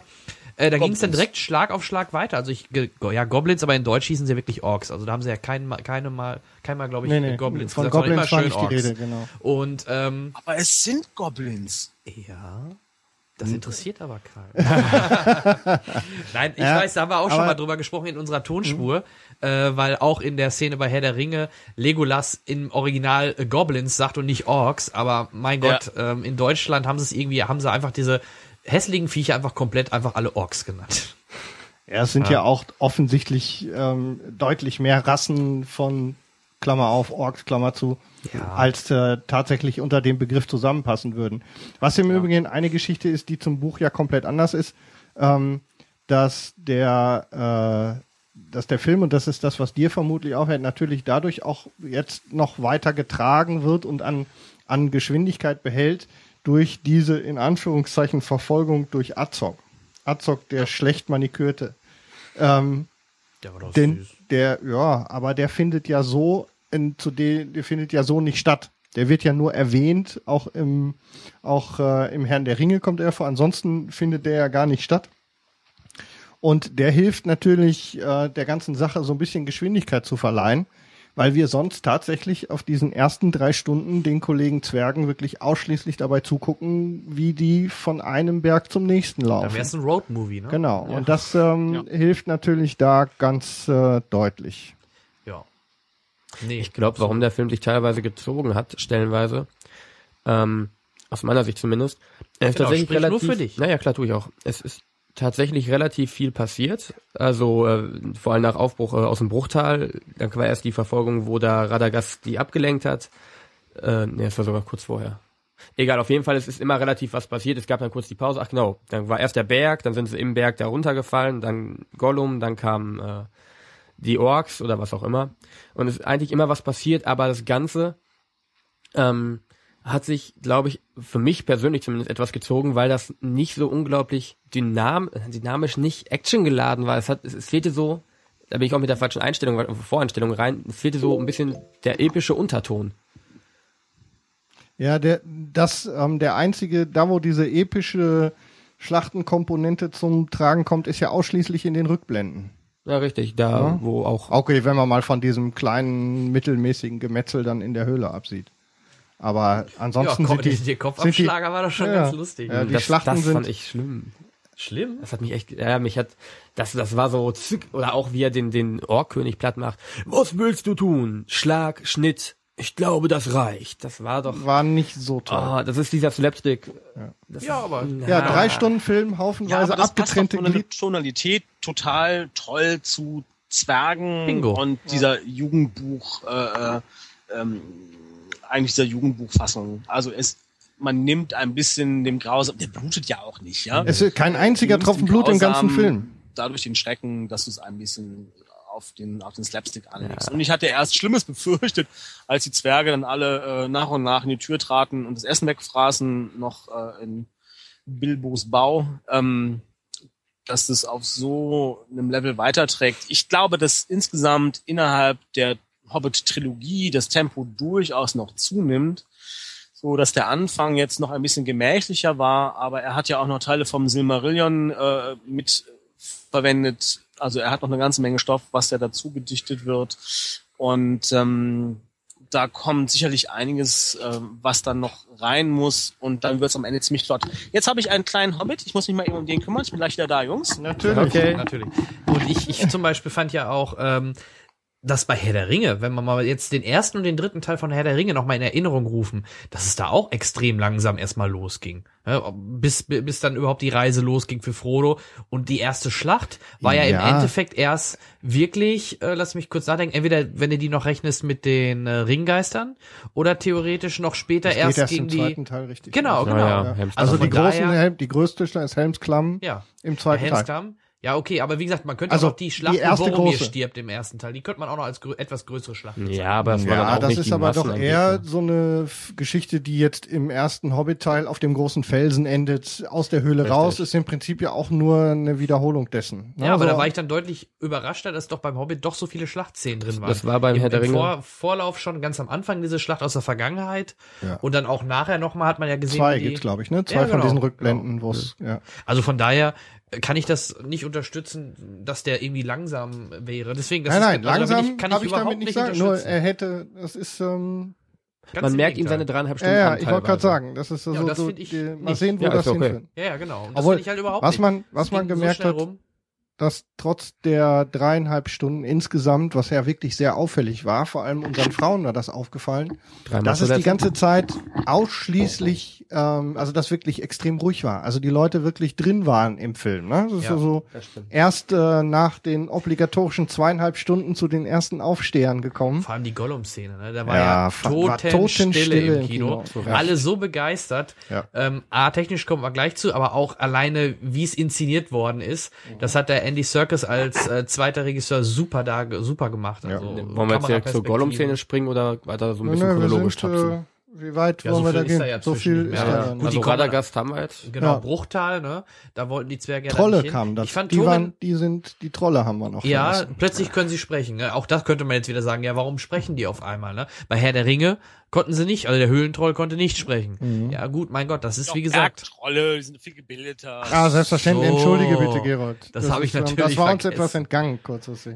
Ich dachte, dass sie da in die Höhlentrolle da auch sogar eigene Schulen haben, wo sie es lernen, aber Ja, ich hatte eine etwas, äh, ich hatte eine etwas seltsame Assoziation ähm, von diesen lustigen Jungs auf dem Schrottplatz. Wie heißen die noch? Die, äh, ja, ja, ja, ich weiß, wie du weißt ja, Ludolfs, die ja. Luders. Das war die Assoziation, die ich da hatte. Die wurden übrigens auch, die drei äh, Trolle wurden auch von drei von den Zwergen äh, geschauspielert, ne? Auch Full Motion Capturing. Okay. Habe ich mal in einem Making of gesehen. Also es ist auch, äh, da haben sie sich auch wieder von den bestehenden Schauspielern inspirieren lassen. Und ähm, ja, ich wollte auch noch mal Martin Freeman oder John Watson oder wie auch immer ihr ihn nennen wollt, äh, hervorheben als Bilbo. Der wirklich wieder super, also was heißt wieder, aber in seinem bisherigen Rollen hat er mir schon immer gefallen und die Rolle ist ihm auch wieder wie auf äh, auf Maß geschneidert, Auf den Leib auf geschrieben. Leib geschrieben, also super toll, fand ich jedenfalls. Seine Mimik, seine Gestik, allein auch dieser, deswegen war auch gerade, wo alle erst sagten, na, das ist so kitschig am Anfang die Szene, aber gerade da fand ich das so super, wie er, wie dann die Zwerge reinkamen und seine Mimik und Gestik fand ich super. Also, wie gesagt, das hat mir sehr, sehr gut gefallen. Ja, wohl ein bisschen zum Overacting neigt, ne? Passt Hab aber, ich das find, Gefühl. dann, Na, wenn, wenn das so ist, finde Er find ich, das wedelt passt. immer ein bisschen viel mit den Armen. Aber er hat auch sehr viel, also positiv zu nennen, er hat sehr viel durch Mimik gemacht. ja, ja, Er selbstverständlich. Also ich wollte das nicht starke, nein, nein, ist Ich wollte klar, das nicht schlechter machen. Ich wollte nur sagen, dass ein bisschen, dass so ein bisschen dieses Overacting, das man da dann sieht, ähm, schon, sagen wir es mal so, es ist auffällig. Ja. Ja. Ja, Also für mich persönlich, ich fand ihn auch großartig. Ähm, eins zu eins, beste Besetzung. Man denkt nicht an einen Schauspieler, du denkst wirklich an Bilbo Beutlin und das ist der Hobbit und das finde ich wirklich. Sie haben Figuren perfekt besetzt und Auf jeden und Fall. Das gleiche gilt für, für Gandalf in meinen Augen oder ja. Galadriel. Das ist eins zu eins. Du siehst die Schauspieler und du denkst an die Figur. Torin ist auch Das finde ich fast spitzenmäßig. hervorragend. Und ähm, ja, Overacting ist so ein Thema. Das hat natürlich auch was mit ähm, 3D ähm, verstärkt auch sowas ein bisschen. Es fällt weiter auf und wenn wir diesen Hyperrealismus haben, kommt vielleicht nochmal eine Schippe drauf. Aber vielleicht ist es auch gewollt, dass man sagt, okay, ähm, es ist ein bisschen lustiger, man macht es ein bisschen auf die Slapstick-Tour. Aber habe ich mich übergenommen. Fand ich sehr schön. Was natürlich wieder herauszustellen ist, was wir auch damals schon bei der Herr der Ringe auch in der Tonspur dann nochmal erwähnt haben, dass äh, die, die Zwerge maskentechnisch ja so zugekleistert haben, dass das natürlich extrem schwer ist, aus den Gesichtern dann noch was die rauszuholen. meisten, ja. Ja, ja, viele. die meisten, ja. Und ähm, da dann, wo jetzt relativ wenig äh, äh, Maske dann dabei war, der aber auf jeden Fall an der Stelle herauszuheben ist, ist Richard Armitage als Turin Eichenschild, der wirklich super gefallen hat. Kili auch. Ja, das Kili fand ich unglaublich, das war der sympathische Zwerg nebenbei erwähnt, fand ich. Einordnen Was ich insgesamt gut fand, ähm, dass man es geschafft hat, die Zwerge äh, doch so weit voneinander abzugrenzen, dass man sie unterscheiden kann, auch wenn man noch ein äh, Cheat-Sheet dafür braucht, um zu Ja. wissen, welche jetzt Kiri, welche Oin und Gloin ist. Aber sie haben alle eine eigene Persönlichkeit bekommen und ähm, die, finde ich, macht sich sehr gut im Film bemerkbar. Ja, das hat auch einiges an Mühe gekostet, glaube ich. Keine Frage. Ich wollte eigentlich noch, wer kann alle Namen im Wettbewerb äh, raushauen, aber ja, man Brauchen könnte wir. jetzt ablesen, das wäre zu einfach. Das glaubt uns eh keiner. Ich komme gerade aber auch nur auf sechs. Ja, Ja. Das ist, Ähm, dann, wie gesagt, wir waren gerade ja gerade bei den Trollen. Auch eine sehr coole Szene mit den Pferden. ne? mit- mit den Pferden unterm ja, Arm. Ja, das fand ich super, das sah gut Ja. aus. Und, Jeden ähm, Abend Hammel, Hammel, Hammel, Hammel. schön, dass die dann halt nachher wirklich so stehen, wie sie dann auch, wie man es aus dem Herr der Ringe kennt, ne? Da haben sie halt auch drauf geachtet. Guck, Onkel Bilbos. Trolle. Genau, ganz genau, Onkel Bilbos Trolle. Da sind Onkel Bilbos Trolle. Und danach kommen sie ja im Grunde schon ähm, dann irgendwann im Bruchtal an, mehr oder weniger. Ja. Ne? Ein bisschen, äh, also Gandalf hat schon gesteuert, dass sie da hinkommen. Die Zwerge wollten ja eigentlich nicht, ne? wegen Gandalf als weisende Hand, wie unrealistisch. Ja, ja, natürlich. Und da ist dann ja auch wieder Saruman zu sehen, wo vielleicht viele im ersten Moment, im also ich fand erstmal so ein bisschen schlucken mussten, weil man ihn ja doch dann wirklich mehr jetzt erstmal als Bösen immer gesehen hat, als deutlich Bösen. Und äh, ja, aber man hat ja schon so ein paar Anspielungen gemerkt, ne?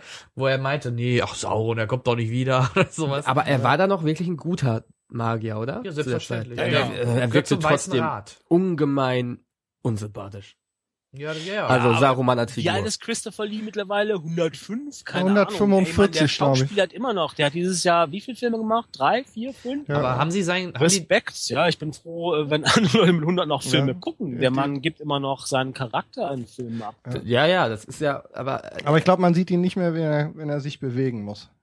Ja, er saß Der ja ist, irgendwie, der ist irgendwie so aufrecht an so einer Latte festgespackst. Stellen die den so in so eine Kulisse und lassen ihn dann da seinen Text aufsagen. Aber wenn wir in 70 Jahren noch Podcasts machen, Jungs. Ja, dann, also ich kann das schaffen. wir bleiben einfach hier sitzen. Wir spaxen uns dann auch irgendwo fest. Genau. Richtig. Auf dem Stuhl. Bis dahin ist es ja dann eh eine Holo-Übertragung, von daher, also haben wir noch ein bisschen Zeit. Dürfen ja auch nur den Kopf konservieren. Ja. Eben. Genau. So. Wie fandet ihr denn den Kampf der Berge, der dann auch kurze Zeit später kam? Über fand ich den, aber an sich ganz schön gemacht.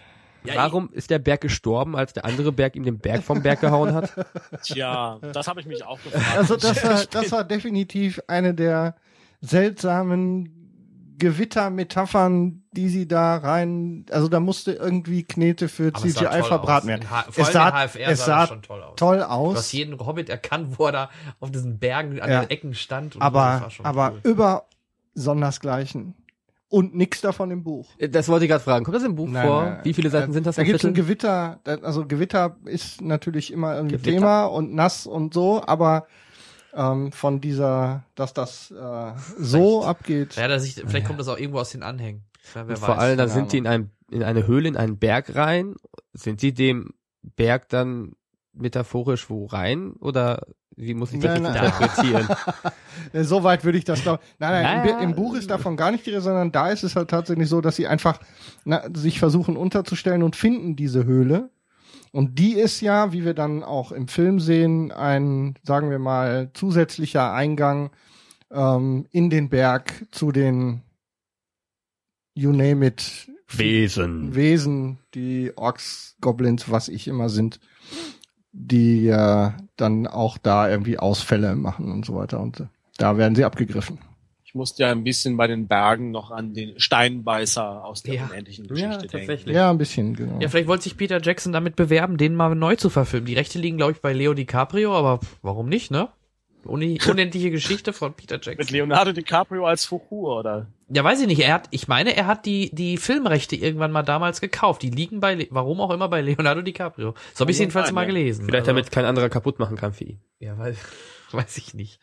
Also, aber das nur am Rande, aber stimmt, Steinbeißer, ja, das erinnerte so ein bisschen daran. Und dann kam ja auch schon dann der große Auftritt von äh, Monsieur Serkis mit Gollum. Ah, grandios, oder? Ja, toll. Also, also ich habe ähm, alleine diese, ich hatte ja im Vorfeld, ähm, ging ja dann so, der eine oder andere hat sich ein bisschen echauffiert über über 15 Minuten Rätselspiel. Ich fand's überhaupt nicht langweilig. ich war das 15 Minuten, das ging Naja, so das ist- ging Ich weiß so, es die nicht. Leute kann- haben- vielleicht ging's übertreiben sogar ja auch 15 oder gerne 20 mal ein Minuten, bisschen. Wer weiß. Ja, es war also, war, Ich glaube, ich es fand es überhaupt nicht lang. Kaum eine dichtere Szene. Grandios, oder? Also da kann ja nicht mal ich irgendwas meckern.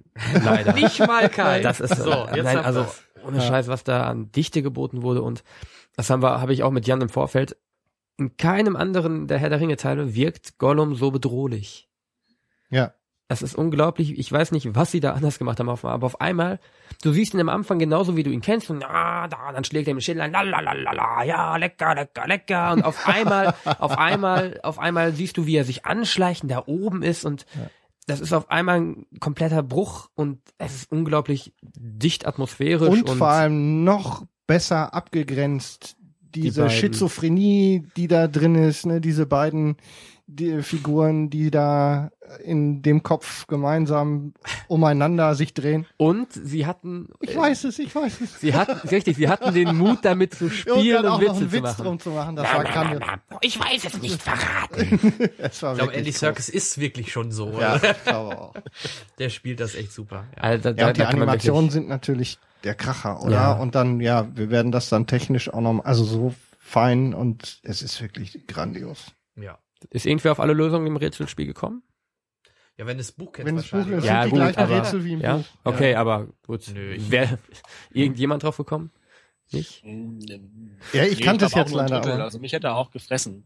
Ja. Ich fand es auch eine der besten Szenen. Ähm, das Einzige, was mich störte, war parallel ähm, holen ja in der Zeit die Ork-Goblins äh, ihre Folterwaffen. Und das war so dieser zeitliche Bruch. Also ich habe diese Szene sehr genossen. Ich fand insgesamt waren die Szenen, die ruhigen Szenen in dem Film für mich fast die besten. So dieses Knistern zwischen Galadriel und Gandalf. Das fand ich Ja, das war auch toll, super, ja. Da geht noch Oh, was. dicht und eng und Ja, ja. präsent. Da ist mal was gegangen, glaube ich. Konnte da wirklich, Zweierkombination oder Dreierkombination zwischen dem schizophrenen Gollum und, und Bilbo. Da hat man Spaß gehabt zuzusehen. Also für mich waren es gar nicht diese Schlachtenszenen, die das ausmachten, sondern da, wo du Zeit hast zu gucken, wo du dich reinfühlen kannst. Und insofern war diese Szene für mich überhaupt gar nicht zu lang. Wie gesagt, nur im Vergleich, oh, oben ist gerade Action und sie holen mal gerade die Folterwaffen. Ich weiß ja aus welcher Ecke. Und parallel zeitlich dazu verschnitten nimmt man sich dann Zeit für so ein langes Rätsel. Ähm, das mag vielleicht im, im äh, Zeitduktus nicht ganz stimmen. Aber unwichtig. Hauptsache man hat es so gesehen. Ich fand's perfekt. Ja, ich fand die super. War wirklich ganz großes. Kino. Ja. Und ähm, eigentlich das Ende dieser Szene, also der, der die Flucht von Bilbo aus der Höhle, ist im Buch so ähnlich, endet aber am Schluss noch mit der versperrten Tür. Da ist eine Tür und diese Nummer mit den mit den abreißenden Knöpfen, die findet eigentlich, wenn ich mich richtig erinnere, eher am Ende dieser Szene statt. Und äh, das ist, ähm, Ist das da finden dann auch, ja, da finden dann noch mal ähm, Orkse statt an dieser. Da sind ja dann keine mehr. Die kommen ja dann erst später. Das ähm, ist noch mal, weil das zeitlich noch enger zusammenfällt mit der Flucht von allen gemeinsam.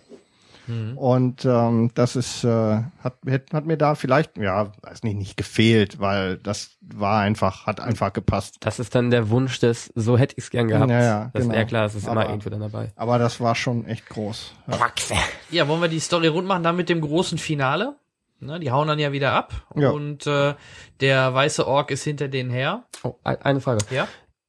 Äh, Gibt es in irgendwelchen anderen Abhandlungen über die Geschichte vorher oder andere Zeitalter noch mehr Leute, die den Ring gefunden haben? Zum Beispiel Isildur. Erfährt man, dass, äh, wie Isildur den Ring gefunden hat und ob er ihm auch zufällig über den Finger gerutscht ist? Das ist Frodo passiert, dass ihm der Ring das erste Mal hier im äh, Nee, er nutzt, Pony. nö, also, du siehst ja im Vorspann von Herr der Ringe 1, wie Isildur den Ring bekommt. Ja, ja, aber äh, es, es wundert mich, dass sowohl Bilbo als auch Frodo, klar, wie soll man es auch anders machen, den Ring, sie fallen hin, der Ring fliegt in die Luft, sie greifen danach und ganz zufällig rutscht er genau über den Es Finger. war sogar die gleiche Animation. Ja. wie Der Ring ist ja ein Ringe. Es war exakt die Charakter, gleiche ja, ja, ja. Animation. A, es ist eine Anspielung gewesen für, für Ja. die Zuschauer. Ja, aber- Und B ist es halt, der Ring will ja gefunden werden, ne? Okay, auch, auch wenn er da noch nicht wirklich vom Meister, glaube ich, gerufen wird, ist es halt eine schöne Anspielung aus, aus dem Hobby, äh, aus dem Herr der Ringe 1. Ich dachte mir so, ja, also klar, ist halt Spielerei wahrscheinlich und man sollte sich dadurch nicht daran nicht aufhängen und irgendwie bemeckern, aber ich dachte mir so, ach komm schon. Ja, Genau. wäre vielleicht anders gegangen. Ja, aber und warum hat er ihn später nicht nochmal benutzt? Oh, ich bin unsichtbar. Noch brauche ich nicht. Okay, Entschuldigung. ja. Äh, ja. Das Finale. Das Finale. Hurra, hurra, der Vogel kommt. Reloaded. Richtig. Ach, ich war ja froh, dass auch im Hobbit äh, geflogen wird. Es gibt ja kaum einen 3D-Film, wo es keine Flugszenen gibt. Hat natürlich Ja. damit zu tun, dass Fliegen ganz hervorragend funktioniert im, im dreidimensionalen Raum. Mhm. Aber mich haben die Adler so nicht, nicht so wirklich äh, vom Hocker gerissen. Die sahen für mich irgendwie zu, weiß ich nicht, Die waren doch mitgenommen. Federn, Die waren zu Detailreichtum, super. Aber da war ich so ein bisschen raus. Schönes Aber, Bild, aber, aber die Animationen waren doch riesig. Das kann man jetzt nicht anders sagen. Und an der Stelle habe ich auch gedacht, also das war so der Moment, wo selbst wenn wir jetzt so ein bisschen auch in die Technik ab, abdriften an der Stelle, an bei diesen, bei den Flugszenen habe ich gedacht, das ist der Moment, wo klar ist, dass sich die gesamten Landschaftsdokumentarfilmer auf diese 48 FPS Dinger stürzen werden, oder? Exakt. Also ich wenn glaube das auch, nicht- wenn das nicht- Dokumentarfilm in 48 Frames per Second äh, grandios ist, fantastisch. Ja, also das war in dem Moment für mich klar, als ich diese, als ich diese Adlerflugszene gesehen habe. Also wenn das nix für die Landschaftsfilmer ist, dann weiß ich es aber nicht. Vielleicht wollen wir mal ähm, Stimmen von euch hören, in dem Falle von äh, Stimmen von der Premiere aus Lippstadt, aus dem Cineplex, wo wir äh, vor Ort waren und ein paar Stimmen eingefangen haben. Ähm, Henrik, würdest du mal Ja, eine wir wollen, ähm, ja, weil wir ja jetzt die Geschichte im Großen und Ganzen abgerundet haben, ähm, beginnen wir vielleicht an dieser Stelle mit einem Interview, das äh, ein bisschen so die allgemeine Stimmung zum Film des Publikums, das wir da befragt haben, wiedergeben. Und das spiele ich jetzt an dieser Stelle mal ein. Okay, hi. Du warst gerade im Hobbit drin. Erstmal so ein Gesamteindruck. Wie war der Film an sich? Äh, hat mir super gut gefallen, also vor allem die Effekte. Ich fand das 3D war bei dem Film besonders gut. Ähm, ja, Story fand ich auch gut. Ich habe auch das Buch gelesen und hat mir gut gefallen. Bist also soweit mit der Verfilmung zufrieden? Ja, doch, eigentlich schon. Und im direkten Vergleich zum Herr der Ringe? Ähm, würde ich sagen, dass er vielleicht so ein bisschen mehr junge Leute anspricht. Also ich sag mal, der Herr der Ringe war mehr was für Erwachsene. Ich würde sagen, der Film war ähnlich wie das Buch, was ja eigentlich auch als Kinderbuch gedacht war. Und ähm, ja, hat man vielleicht ein bisschen gemerkt an manchen Ecken, aber ansonsten würde ich sagen, war es ein super Film. Okay, wunderbar. Okay, wunderbar. Und dann zur letzten Frage. Die 48 Bilder pro Sekunde hatten wir jetzt hier in der Vorführung. Hat sich gelohnt, wieder angucken oder lieber nicht? Äh, Würde ich auf jeden Fall wieder machen. Also auch wenn es einen Euro mehr kostet, fand ich super. Also hat man auch einen deutlichen Unterschied gemerkt, ist mir sofort aufgefallen. Wunderbar, großen Dank, schönen Abend noch. Ja, danke Kai für dieses äh, wirklich gelungene Interview. Und Direkt nochmal, ja, es, der kostete bei uns nicht Genau, Euro hat mehr. nicht extra gekostet. Aber ähm, das hat so ein bisschen so den Durchschnitt der Antworten wiedergegeben. ne? Es waren also alle ziemlich begeistert, wohl dann auch wieder herauskam an der Stelle, dass äh, es sich ein bisschen kindgerechter anfühlt. Ne? Ja. Das hat man da nochmal ziemlich äh, rausgehört. Gut, Ich- ne? ja? Ich war euch ja sehr dankbar, dass ihr die Stimmen eingefangen habt, weil äh, es gab natürlich vorab viel von Kritikern zu lesen und zu hören und ähm, ja, Kritiker haben ja immer zu allem eine Meinung, sollen sie ja auch haben. Das Problem ist, wer schon keine Lust auf 3D hatte, hat natürlich auch keine Lust auf 3D in HFR. Und ähm, da waren die Meinungen sehr durchwachsen. Und auch ich bin nicht nur positiv zu HFR 3D, so wie es eingesetzt wurde, aber das Publikum erstaunlicherweise, wenn man die Leute fragt, die fanden es alle spitze. Also da wird weniger gekrittelt und gemeckert, ähm, wie man es jetzt überall gerade so ein bisschen lesen kann, dass es ihnen das zu sehr nach Video oder ähnlichem aussah. Die fanden das einfach spitze und ähm, naja, ich meine, wofür wird das Kino gemacht? Fürs Publikum, oder? Genau, und an der Stelle können wir vielleicht eben eine Stimme noch dazu nehmen. Wir hatten ähm, ein Interview mit einer jungen Dame, die als, ich hab's als Waldelbin ähm, verkleidet an dieser Veranstaltung teilgenommen hat. Ihr könnt euch das Video. das ist kein Goblin? Nee, nee, nee. Ja, das ist halt ein sehr weit Begriff. Äh. Ork vielleicht, wir Ja, wissen ja aber- nicht. Genau. ähm, äh, Entschuldigung. sich verkleidet hatte und an der Vorstellung teilnahm. Und da in diesem Interview wird auch ein bisschen deutlich, dass noch nicht jeder so ganz genau diesen technischen Sprung und das, was da nun tatsächlich anders ist, komplett durchleuchtet hat. Ähm, ich spiele das Interview mit der jungen Dame, das sich auch ein bisschen auf HFR bezieht, dann jetzt mal ein.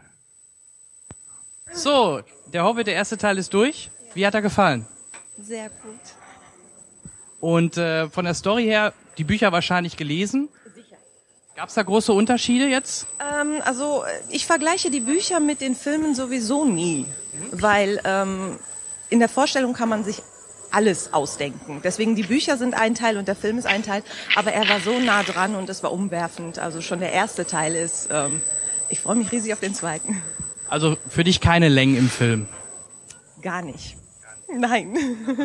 Und äh, von der technischen Seite her, das war jetzt der erste Film mit 48 Bildern pro Sekunde. Hat man es gemerkt oder wie kam es rüber? Also ich bin ja sowieso Brillenträger, da bin ich, äh, glaube ich, die falsche Ansprechpartnerin, was das angeht. Also ähm, 3D-mäßig fand ich es super. Und ähm, jetzt von der neuen Bildqualität her oder was das auch immer sein soll, ich war froh, dass der Film nicht in einer halben Stunde zu Ende war. Weil die Bilder so schnell gelaufen sind, sondern dass man es nur ab und zu gemerkt hat, dass es wirklich flüssiger lief, das schon. Aber jetzt nicht, was man unbedingt haben müsste. Wunderbar. Und die Musik auch wieder so grandios wie beim Herr der Ringe? Ich fürchte, ich habe immer noch Gänsehaut, ah. auf jeden Fall. Vielen Dank. Einen schönen Abend noch. Gleichfalls. Da sind schon einige Themes. Der Zwergen-Theme natürlich, Misty Mountain. Ja. Also ich habe den Soundtrack bei mir zu Hause.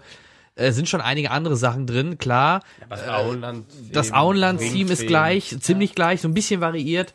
Ähm, aber wie gesagt, ja, schon ein bisschen anders. Aber, aber, aber an der Stelle wurde ja dann deutlich, dass sie erstens als Brillenträgerin erstmal unterfordert war. Ähm, dass äh, diese ganze HFR-Geschichte sich noch nicht so richtig ähm, etabliert. Ja, zumindest auch technisch noch nicht komplett untermauert ist. Ne? Ich sag mal was Produ äh, Produktives. Das auch natürlich, aber was Provokatives, was äh, meine Frau auch meinte, nämlich folgendes. Ähm, für sie kam der Film wie ein Computerspiel vor. Auch die Szenen mit den echten Menschen, wenn die sich schneller bewegten, wirkte das für sie wie ein Computerspiel. Das ging, als wären die Bewegungen zu schnell, als würden die so wirklich äh, schnell hin und her, zickzack und so weiter. Und äh, viele Effekte wirkten auch aufgesetzt. Ich erinnere da an die äh, ähm, äh, Jagd äh, von diesen die Reitern, Wags, die genau, Wagsreiter, die, die wirkten wie aufgesetzt auf diesen Hintergrund. Das wirkte einfach in Anführungsstrichen jetzt mal ganz provokativ gesagt billig. Ja, an der Stelle habe ich ein bisschen das Gefühl gehabt, dass sie noch nicht ganz gelernt haben, damit umzugehen, weil vieles eben durch die in Anführungszeichen traditionelle ähm, Bewegungsunschärfe, die sich bei 24 FPS ähm, bietet, halt verziehen wird. Und das fällt halt jetzt weg. Äh, meint ihr, wir müssen unseren Hörern diesen Unterschied von 24, 48 ja, FPS nochmal erklären? Verweisen auf, auf Fall. eine Nein, Seite, wo ja. Bitte? Wir können es ja ruhig sagen. Also es ja, läuft halt mit so. doppelt so viel Bildern pro Sekunde, ne? Mit 48 Bildern ja. statt 24. Oder was willst du genau erklären? Nee, nee, das der, der schon der Unterschied, der sich daraus ergibt. Also wir brauchen jetzt nicht in die komplette Historie von der Tatsache, warum 24 Bilder ähm, dass das nicht primär natürlich ein, ein mit der eigentlichen Anzahl der Bilder zu tun hat, sondern eigentlich entstanden ist in der Synchronisierung von Ton und Bild, als sich der Tonfilm etabliert hat und damit bei 24 Bildern ein relativ guter Kompromiss sich dargestellt hat zwischen in Anführungszeichen, und da sind wir dann schon bei warum 48 FPS flüssigen Bewegungen und der damit verbundenen Menge an Material beim Filmen, die verbraucht wird, denn das, was den, ähm, das, was den äh, Zuschauern dann an der Stelle halt auffällt, ist die Tatsache, und das ist ein, ein Rechenbeispiel, wenn ein Film mit 24 Bildern pro Sekunde aufgezeichnet wird, ist die Belichtungszeit für ein Bild halt ein 24. Sekunde. Wenn man sich überlegt, bei der Fotografie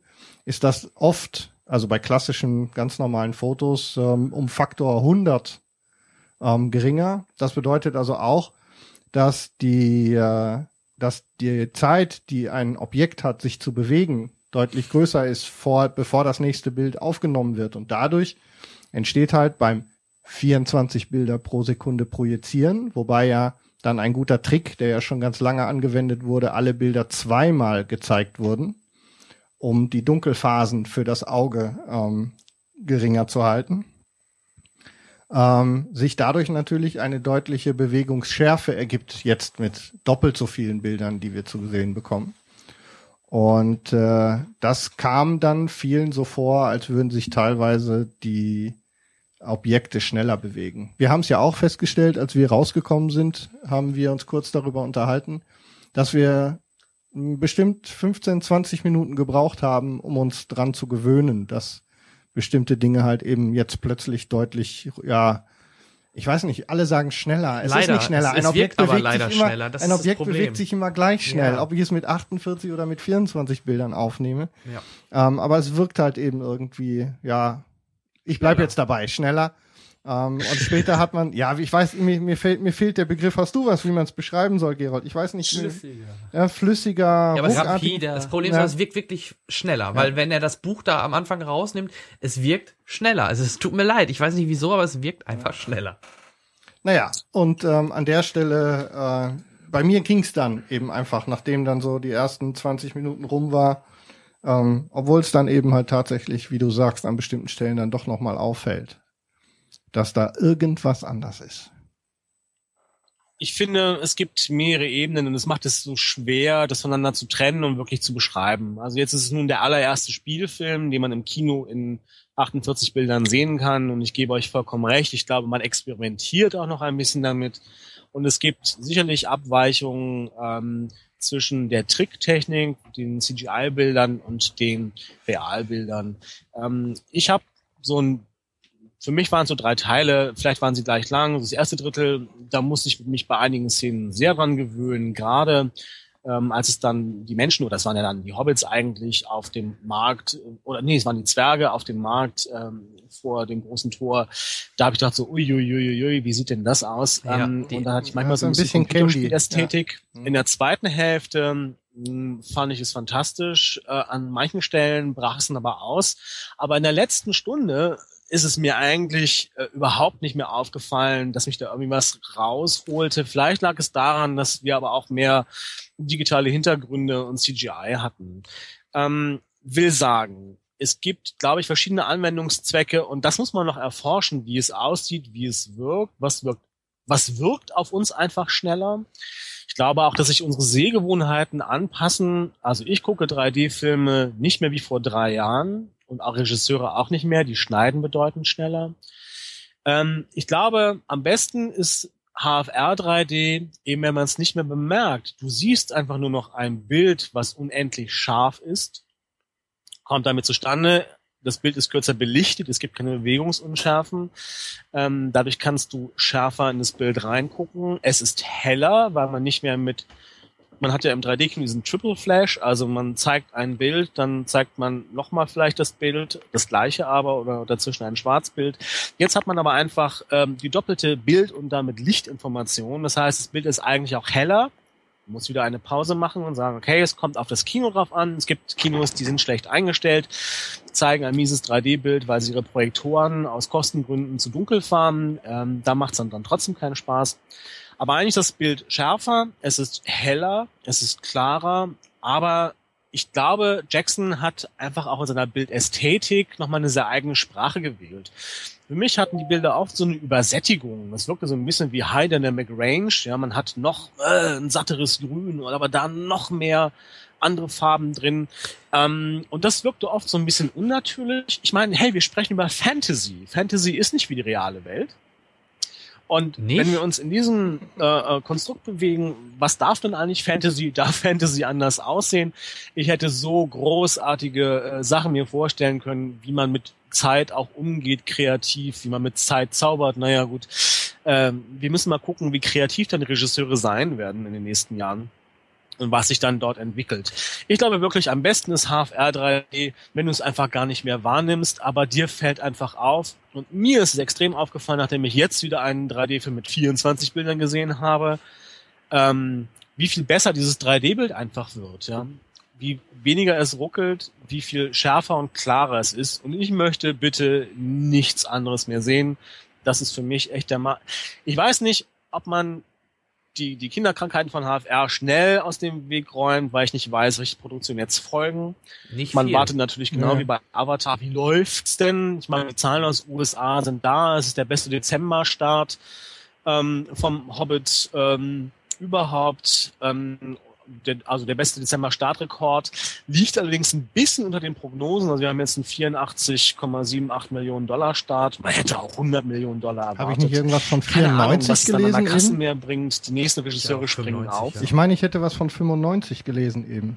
Ja, Das wird inklusive der äh, Previews sein. Okay, okay, okay. Also jetzt bis reine Wochenende, die drei Tage. Ähm, das kommt, glaube ich, wirklich drauf an, wie schnell man das adaptiert. Wir hatten neulich äh, ein Gespräch zwischen Wim Wenders und Ang Lee. Und ich weiß, dass Wim Wenders auch schon für Pina Testmaterial mit 48 Bildern die Sekunde gedreht hat, weil die ein Problem hatten mit den Tänzern. Die hatten einfach dann äh, wie so eine indische Gottheit, ja, sechs Arme auf einmal, schnelle Bewegung in 3D war ein Problem. Ang Lee hat eine Tanzszene in Schiffbruch mit Tiger. Äh, er hat gesagt, hey Wim, ich habe von dir gelernt. Ich habe gesagt, das ist indischer Tempeltanz und die müssen ganz langsam tanzen, damit es nicht schattert. Mit 48 Bilder die Sekunde überhaupt kein Thema mehr. Du hast ähm, so eine virtuelle Kamera, die Peter Jackson einsetzt. Das Bild ist ständig in Bewegung. Dennoch kannst du überall hingucken und du hast einfach einen Look. Du bist total drin. Und ich glaube, das ist was, was viele Leute auch irgendwie erstaunt oder erschreckt hat. Man hat jetzt so ein bisschen äh, äh, das Fenster rausgenommen und du sitzt irgendwie auf diesem Berg, du sitzt mit den Zwergen am Tisch, die, du siehst jedes Nasenhaar, du siehst jede Pore, äh, jede graue Strähne. Das bringt auch Probleme mit sich. Man sieht Gandalfs Perückenansatz. Ich finde, man sah sehr deutlich, dass die Gefolgschaft der Zwerge auf den Ponys als sie losreiten, dann Kinderdarsteller waren. Ähm, also 3D ist schon etwas, wo der Filmemacher sich mehr Mühe geben muss mit den Details und HFR bedeutet jetzt nochmal eine noch größere Genauigkeit und Fehler fallen noch mehr auf. Aber für mich, glaube ich, ist das kreative Potenzial noch bei weitem nicht erschöpft und es war ein hervorragender Anfang. Ich Ja. rede immer zu lange, ne? nee, nee, das ist Auch gar kein Problem. Wir hören dir immer gespannt es zu. ist, also, wie siehst du das denn? Ähm, jetzt fürs Kino wäre das ja natürlich ein Riesending, wenn das gut angenommen wird, weil ich glaube, im Heimkino ist das gar nicht machbar, oder? Nee, wir haben ja momentan Blu-rays äh, mit dem Standard für 3D. Ähm, Titanic kam jetzt schon auf zwei Blu-rays verteilt, weil einfach die Speicherkapazität nicht ausreicht. Und man müsste jetzt einfach nochmal ein neues Medium etablieren. 3D Blu-rays momentan, ja Michael weiß das, die laufen auch nur mit 25p. Ähm, das heißt, auch da kommt wieder eine komplette neue Infrastruktur und komplett neue Endgeräte, die sich da etablieren müssen. Wir sprechen von einem Kinoerlebnis. Wir sitzen im Kino in einem dunklen Raum, der uns mit in diese Welt nimmt. Was gibt's da Geileres als Fantasy? Klar. Und wenn du dann noch einen fantastischen Ton hast, wir haben jetzt ja gerade die Eröffnung vom Cinecitta in Nürnberg, oder sagt man Cinecitta? Ich weiß gar nicht. Ich fahre. Ähm, die als erstes Kino jetzt Dolby Atmos in Deutschland einsetzen.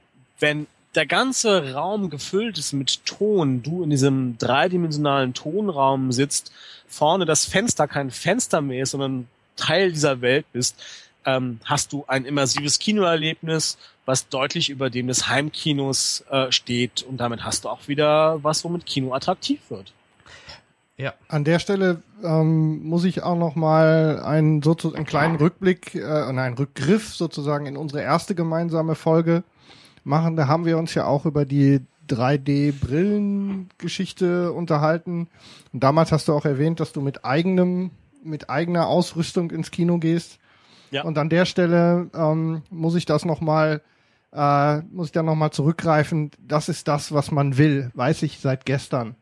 Also ich habe das ja immer so ein bisschen, ich habe ja damals auch gesagt, ja, ist das alles irgendwie nicht so wichtig und ähm, ich war ja auch ein bisschen sozusagen noch, äh, ja, nicht so 100 Prozent auf dieser 3D-Spur. Ein ganz kleines bisschen hat sich das deshalb geändert, weil wir jetzt, oder ich und meine Frau, dann mal investiert haben in eigene 3D-Brillen. Und ähm, wenn das vernünftig sitzt und man so wie wir jetzt ähm, auch ein bisschen Euros investiert hat an ähm, in Brillen, die an den Rändern ein bisschen noch abdunkeln und auch gewölbte Linsen haben und man ohne sich permanent das Gefühl haben zu müssen, irgendwie die Brille festzuhalten, vor allem für mich als Brillenträger, das ist der interessante Teil. Ähm, das macht die Sache nochmal um einen solchen Faktor angenehmer. Also ähm, von mir der Tipp, auch wenn man für gute Brillen tatsächlich ein paar Euro in die Hand nehmen muss. Ähm, ich werde das Modell, das wir jetzt nach ein, zwei Tests ausgewählt haben, dann auch in den Shownotes nochmal verlinken. Ähm, das will man. Man möchte gerne mit der eigenen guten 3D-Brille dann da sitzen und gucken. Das hat alleine schon was mit dem Sichtfeld zu tun. Herzlichen Glückwunsch übrigens zum Kauf. Ich habe es ja auch gesehen, habe mich gefreut. Ja.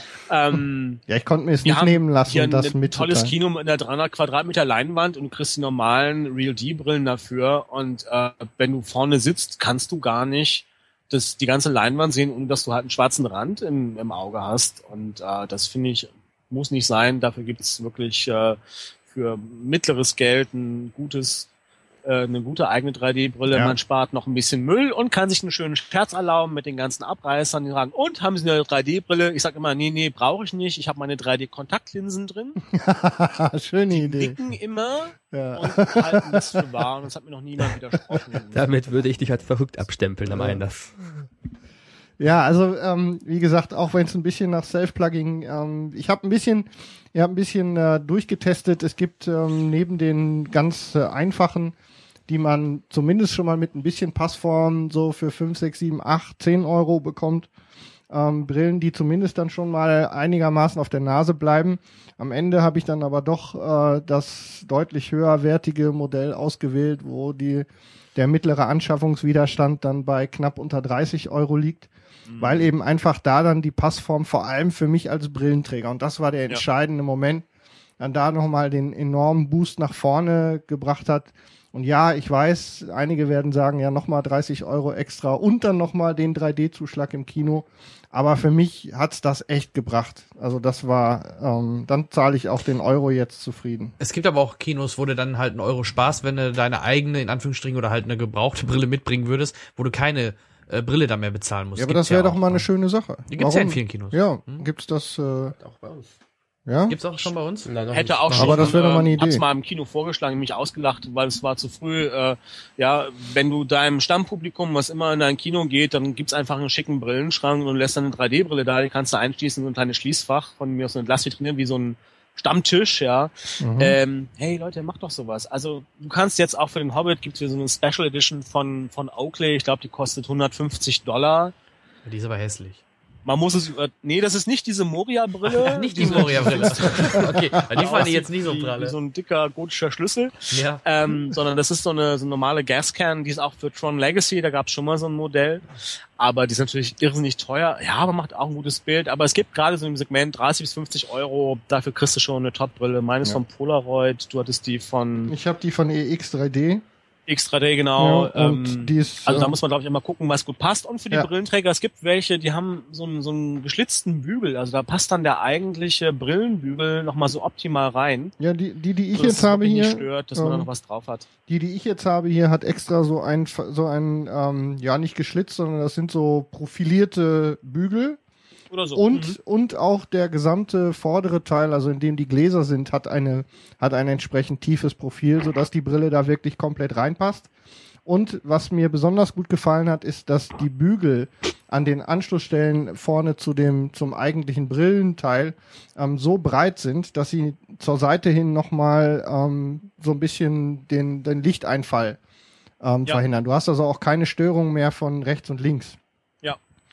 Und Genug Werbung. So, äh, ja, ja. Ah, ein bisschen geht. Affiliate-Link in Ah, den Show Notes. Nee. Also, ähm, ich habe noch mal eine Frage, beziehungsweise ähm, das ist das, was mir so, wie ich aus dem Kino rausgegangen bin, direkt aufgefallen, oder das äh, habe ich gefühlt, hey, ich will den Film, deswegen habe ich vorhin auch schon drauf angesprochen, ich will den Film auch so später zu Hause haben. Das wird ja wahrscheinlich dann erstmal gar nicht der Fall sein, richtig?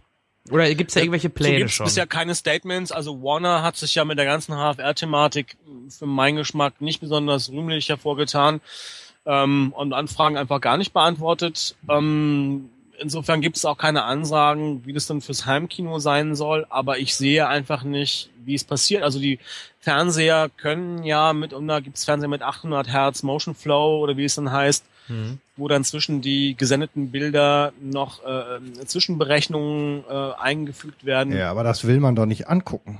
Ich meine, hast Will du das man mal nicht gesehen? immer angucken. Manchmal ist der, ich glaube, Leute, die einen 3D-Fernseher haben und sowas schon gesehen haben, haben einen, ähm, eine deutlich bessere Erwartung, wie HFR manchmal gewirkt hat.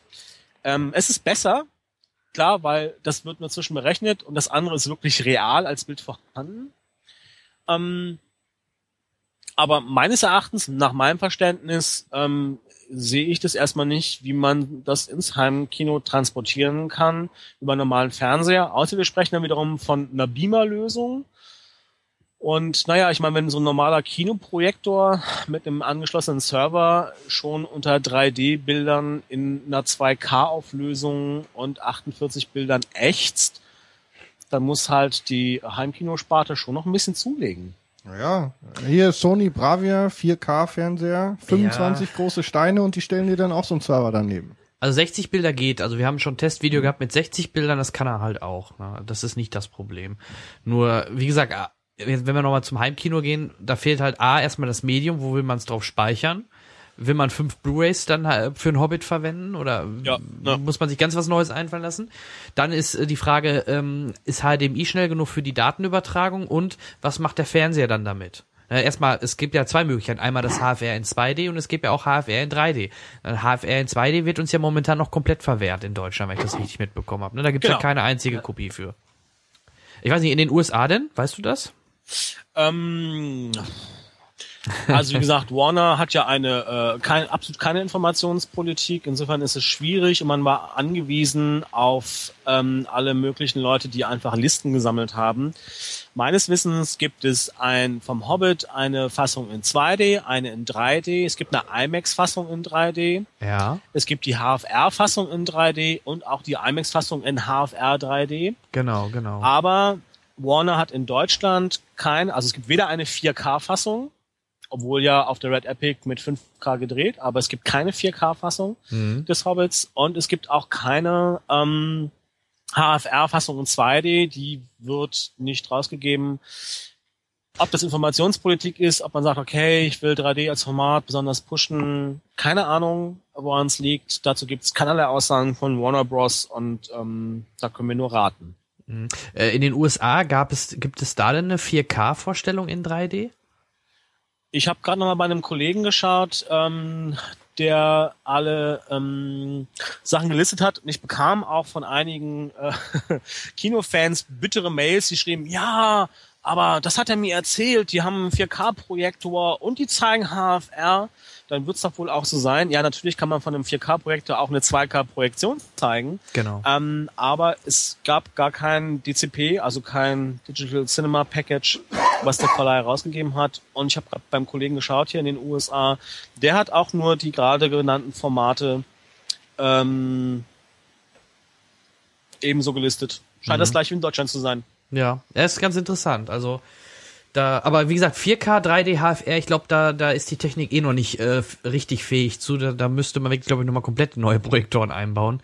Weil auch da wieder dann die Datenübertragung, die Datenmenge wird dann so groß, dass das gar nicht mehr so äh, handelbar ist, so wie ich das verstanden habe. Also Von meinem Gefühl ist das optimal für einen Laserprojektor. Das wird die nächste Generation der Projektoren sein. Und da sprechen wir vielleicht in drei Jahren nochmal drüber. Ja, und wie gesagt, das 2K HFR-Bild sah ja schon so fantastisch aus. Ähm, das kam einem ja fast schon wie 4K vor, also durch diese Schärfe und durch das, das tolle saubere Bild. Und was interessant ist, wir haben halt die Technik mit einer Master Image Polarisationsscheibe, die läuft nur mit einem Drittel der Geschwindigkeit wie bei einem normalen 3D-Film. Ich hätte jetzt so als Laie am Anfang gedacht, doch, da muss er ja wahrscheinlich bei doppelten Bildern doppelt so schnell äh, rotieren, die Scheibe. Aber das ist ganz interessant, dass bei ähm, der HFR-Version vom 3D, dass die dann nur noch mit einem Drittel der Geschwindigkeit rotieren muss. Ja, das finde Das ich erklär uns jetzt mal allen Zuhörern physikalisch. Ja, So, in die Nummer hast du dich jetzt reingequatscht, ja. was heißt physikalisch? Also was, was Finde ich super spannend. Ja, ich finde es halt interessant. äh, Vor allem dadurch wird natürlich auch weniger Licht verdrängt, gehe ich mal von aus. Und ähm, dadurch, dass sie dann halt langsamer rotiert, ist das Bild wahrscheinlich auch ruhiger. Das waren so meine meine Ideen dahinter, warum. Aber warum die dann technisch gesehen nur noch mit einem Drittel der Geschwindigkeit diese Polarisationsscheibe laufen muss, das habe ich halt nicht ganz verstanden. Ich hätte, wie gesagt, eher auf das Doppelte vermutet, weil halt doppelte Bilder. Aber wie gesagt, ist, ist nicht der Ich Fall. glaube, doppelt so schnell ist fast schwieriger, aber ähm, scheint dann ja so zu sein, dass die, die 48 Bilder pro Sekunde einfach durch eine langsamere Frequenz der rotierenden Scheibe dennoch immer dann das äh, entsprechende Durchlassloch treffen und man da wohl einen guten Kompromiss eingehen konnte. Könnte da noch Strom sparen und macht weniger Gebrumme oben im Vorführraum. Ist doch super. Ja, das stimmt wohl, aber ja, also das ist schon, es ist auf jeden Fall ruhiger, das stimmt, ja. Und äh, die Shutterbrillen, also es gibt ja auch Kinos mit Shutterbrillen, die müssten natürlich dann auch diese äh, diese andere Shutter-Technologie oder das langsamere äh, Shuttern oder wie man auch immer das nennen möchte, dann auch unterstützen, aber das tun sie wohl. Diese X-Pen zum Beispiel, habe ich gelesen, Genau. die können das auf jeden Fall auch. Ja, da bin ich Die auch mal gespannt. äh, alle ein Update, aber so zum Sommer hieß es überall, ja, kann unsere Technologie. Die machen nämlich genau das, dass sie jetzt äh, nicht mehr ähm, 96 Hertz Frequenz schalten äh, mit, mit Schwarzbildern dazwischen oder beziehungsweise ähm, ein einzelnes Kinobild mehrfach unterbrechen, sondern durch die langsame Frequenz hast du einfach mehr Standzeit vom eigentlichen Bild und da kommt ja auch schon das neue Bild. Das heißt, man gewinnt da wirklich deutlich an, an Lichtqualität dazu und wie gesagt halt auch an Schärfe und Detailreichtum. Ja, was schade ist, äh, Brian Singer, oder wa- was schade ist halt, dass so wenig kommt. Brian Singer war ja ganz begeistert nach der Premiere und der neue X-Men wird auf jeden Fall in HFR gedreht. Das ja, auf ist einer der Fall Filme, die man noch sehen, sind. Ne? aber ähm, Brian Singer hatte Envy, wie er schrieb. Äh, er hat natürlich gerade mit Jack and the Giant Killer, nee, jetzt heißt er Jack and the Giants, haben den Titel geändert, wird er an die Grenzen von 3D gestoßen sein. Ganz Mhm. ähnliches Konzept mit Fantasy Real plus viel CGI und ähm, wird verstehen, warum schnellere Bildfrequenzen dafür hervorragend wären. Und X-Men ist halt im Gespräch, aber da gibt's noch kein grünes Licht. Ach so, aha. Mhm. Ich dachte, das wäre schon in trockenen Tüchern. Hm. Interessant. Ja, dann bleibt uns ja wirklich nur noch der Hobbit. Na, uns bleibt der Hobbit, aber ich glaube einfach, weil die Projektoren können es, die Server können es jetzt auch, die Kameras können es ja schon lange. Ja. Und es gab schon diverse Leute, die getestet haben, mit einer höheren Frequenz zu drehen, aber es war einfach vorher nicht möglich, weil das, ähm, die Spezifikationen für das digitale Kino das nicht, nicht zugelassen haben. Ich weiß nicht, wer aus Deutschland jetzt sozusagen die Testikel hätte, sich auf dieses Wagnis einzulassen. Ich ähm, kann mir vorstellen, es gibt so ein paar wenige 3D-Vorreiter, dass sie sich das sehr genau angucken und überlegen, was da möglich ist. Es ist ja auch eine Frage der Kosten der Postproduktion. Du musst einfach ähm, auf Prozeduren setzen. Wenn du ein Bild per Hand retuschierst, du musst halt jetzt zwei Bilder pro Hand retuschieren. Ja. Und ähm, das wird natürlich alles zunehmend teurer. Ähm, Ich ähm, habe aber von deutschen Regisseuren gehört, die bereits Tests mit 48 Bildern pro Sekunde durchgeführt haben. ich glaube, der nächste Aber wir sprechen Teil, trotzdem dann von einem Filmhorizont von 2014 und Co. Das heißt, Ja. nächstes Jahr vermutlich dann trotzdem als nächster HFR-Film erstmal die Einöde des Smaug Hobbit 2.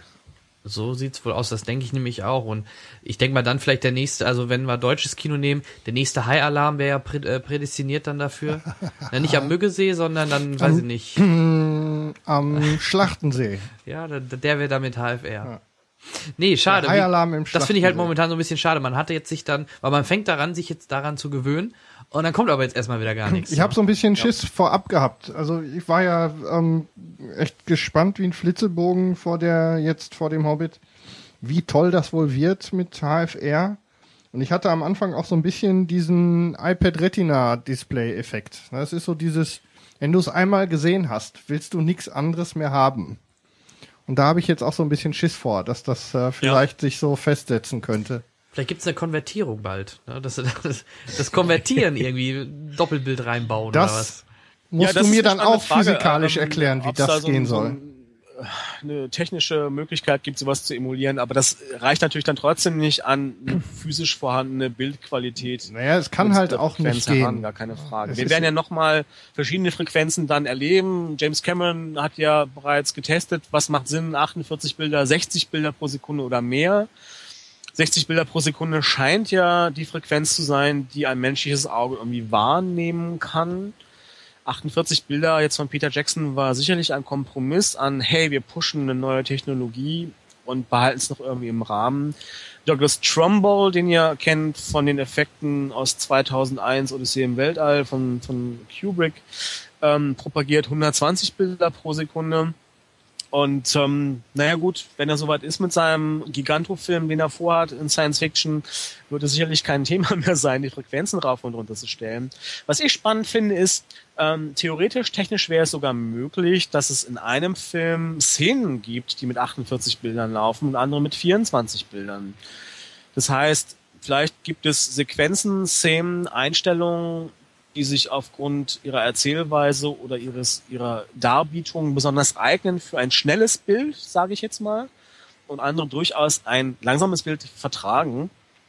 Wenn man dann so Hybride hat, du hast ja auch nicht bei allen 3D-Filmen immer nur volle Ocken irgendwie Pop-out oder nur tief nach hinten, und du hast ja auch dort eine Dramaturgie. Und ähm, technisch ist es wohl möglich, dass innerhalb eines Films mehrere Bildfrequenzen, also Wiederholungsfrequenzen angesprochen werden und dargestellt werden. Ja, also wie gesagt, Spannend, was da noch kommt. hoffentlich, hoffentlich. Ein Appell an dieser Stelle an die Filmeschaffenden und an die Unis. Leute, ihr habt schon 3D irgendwie an den Filmunis total verpennt. Wenn ihr irgendwann später nochmal Arbeit haben wollt, kümmert euch auch um aktuelle Techniken. Der Markt liegt brach und so eine Chance kriegt ihr nicht wieder. Wer damals vor drei Jahren mit 3D irgendwas gemacht hat, hat jetzt zu tun und kann sich's aussuchen. Naja, Und die sind jetzt dabei. Das stimmt. Ja, schön. Gut. Haben wir eigentlich schon abschließend jetzt äh, gesagt, was wir nun denken vom Hobbit?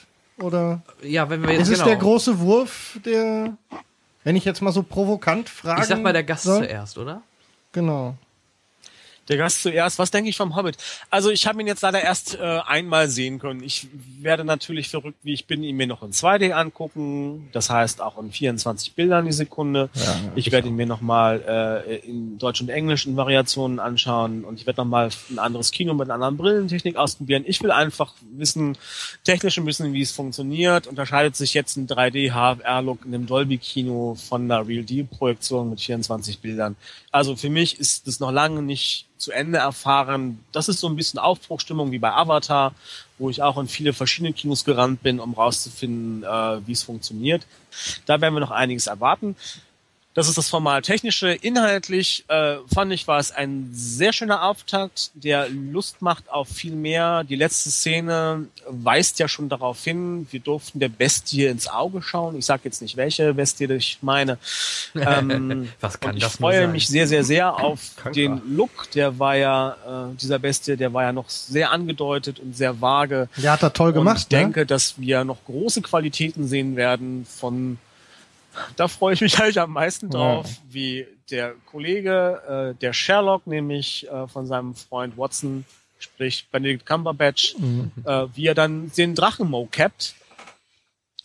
Weil, ähm, naja gut, ich meine, es ist was äh, auf der einen Seite einen Gollum zu spielen, aber ich finde einen Drachen als Motion Capture von dem Menschen hat noch irgendwie eine andere Qualität. Was sie mit dem Schwanz machen, keine Ahnung. Der wird wohl irgendwie als Extension hinzugefügt. Ach, den hat er doch Also sicherlich da auch. werden wir noch große Dinge sehen. Ich freue mich sehr auf den zweiten Teil. Finde es entsetzlich, dass wir so lange warten müssen.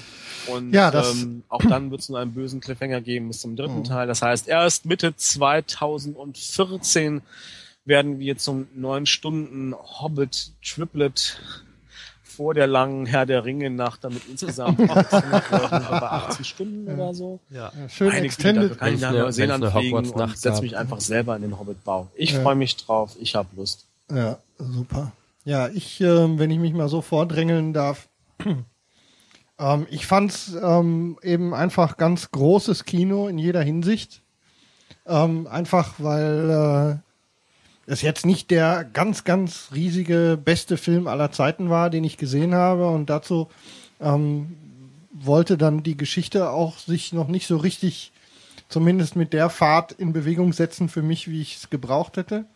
Aber es war so viel Neues, so viel interessante Dinge, so ähm, mit äh, mich wieder abzuholen und zurück nach Mittelerde zu bringen.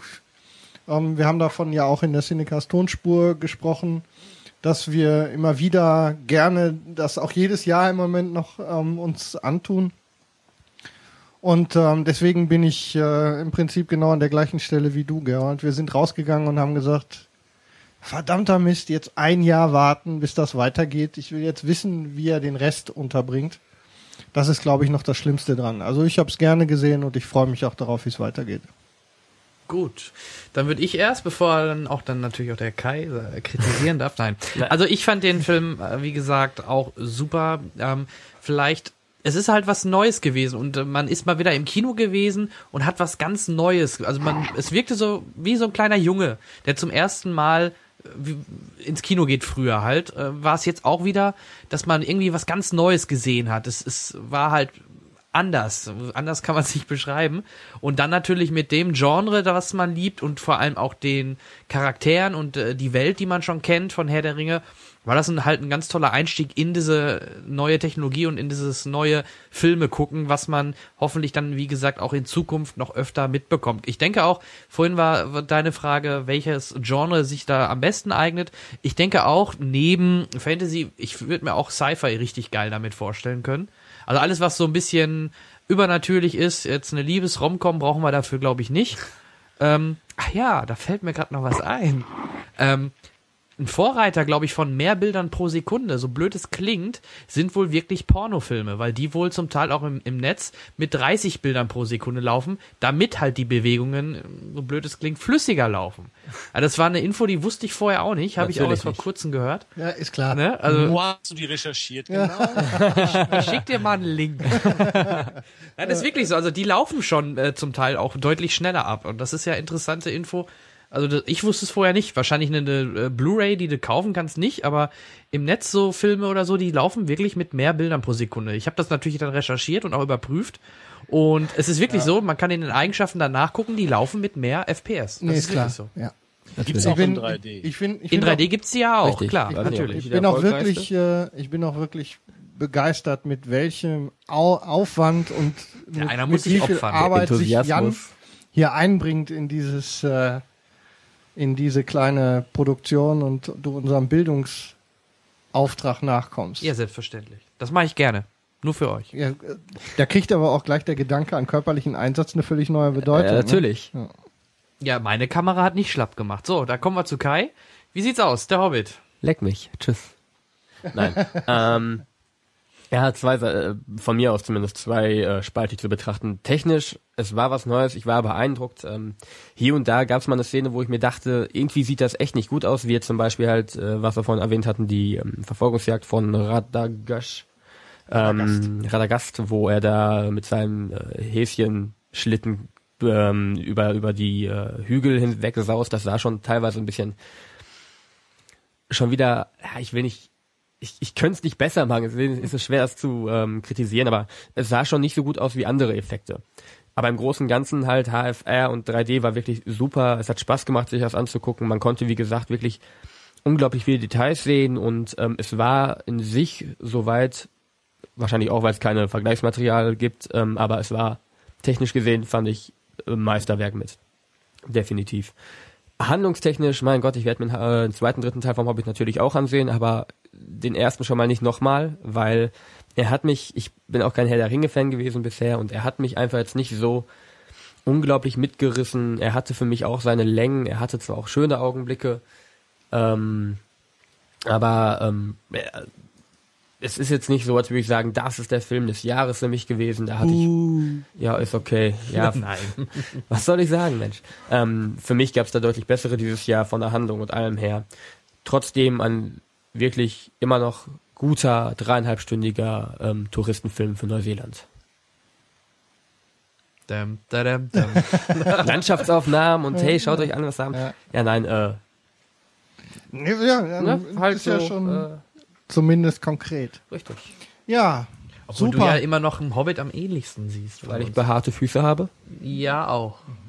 und so. Lassen, vertiefen wir das jetzt Ah, besser aber nicht. das zum Beispiel, die, die Füße fand ich gar nicht gut. Also da merkt man, Oh ja. wie, wie äh, äh, real dieses Bild jetzt einfach ist. Ihr müsst mal gucken, wenn, wenn ihr es nochmal schaut, äh, wenn der Hobbit dann durch die Weiten läuft. Du ja, die haben ja auch, Anfang ich glaube, wenn ich, wenn ich das richtig, gab einige, Also da wird auf die Effektindustrie noch eine Menge Arbeit zukommen. äh, wenn ich das richtig gesehen habe, waren die, also zumindest deutete sich das nicht für alles, aber für einige Sachen in ein paar Making-of-Bildern und Videos habe ich gesehen, dass sie von diesen Fußlingen auf ähm, kniehohe ähm, Prosthetics für die Füße umgestellt haben, zumindest in Teilen.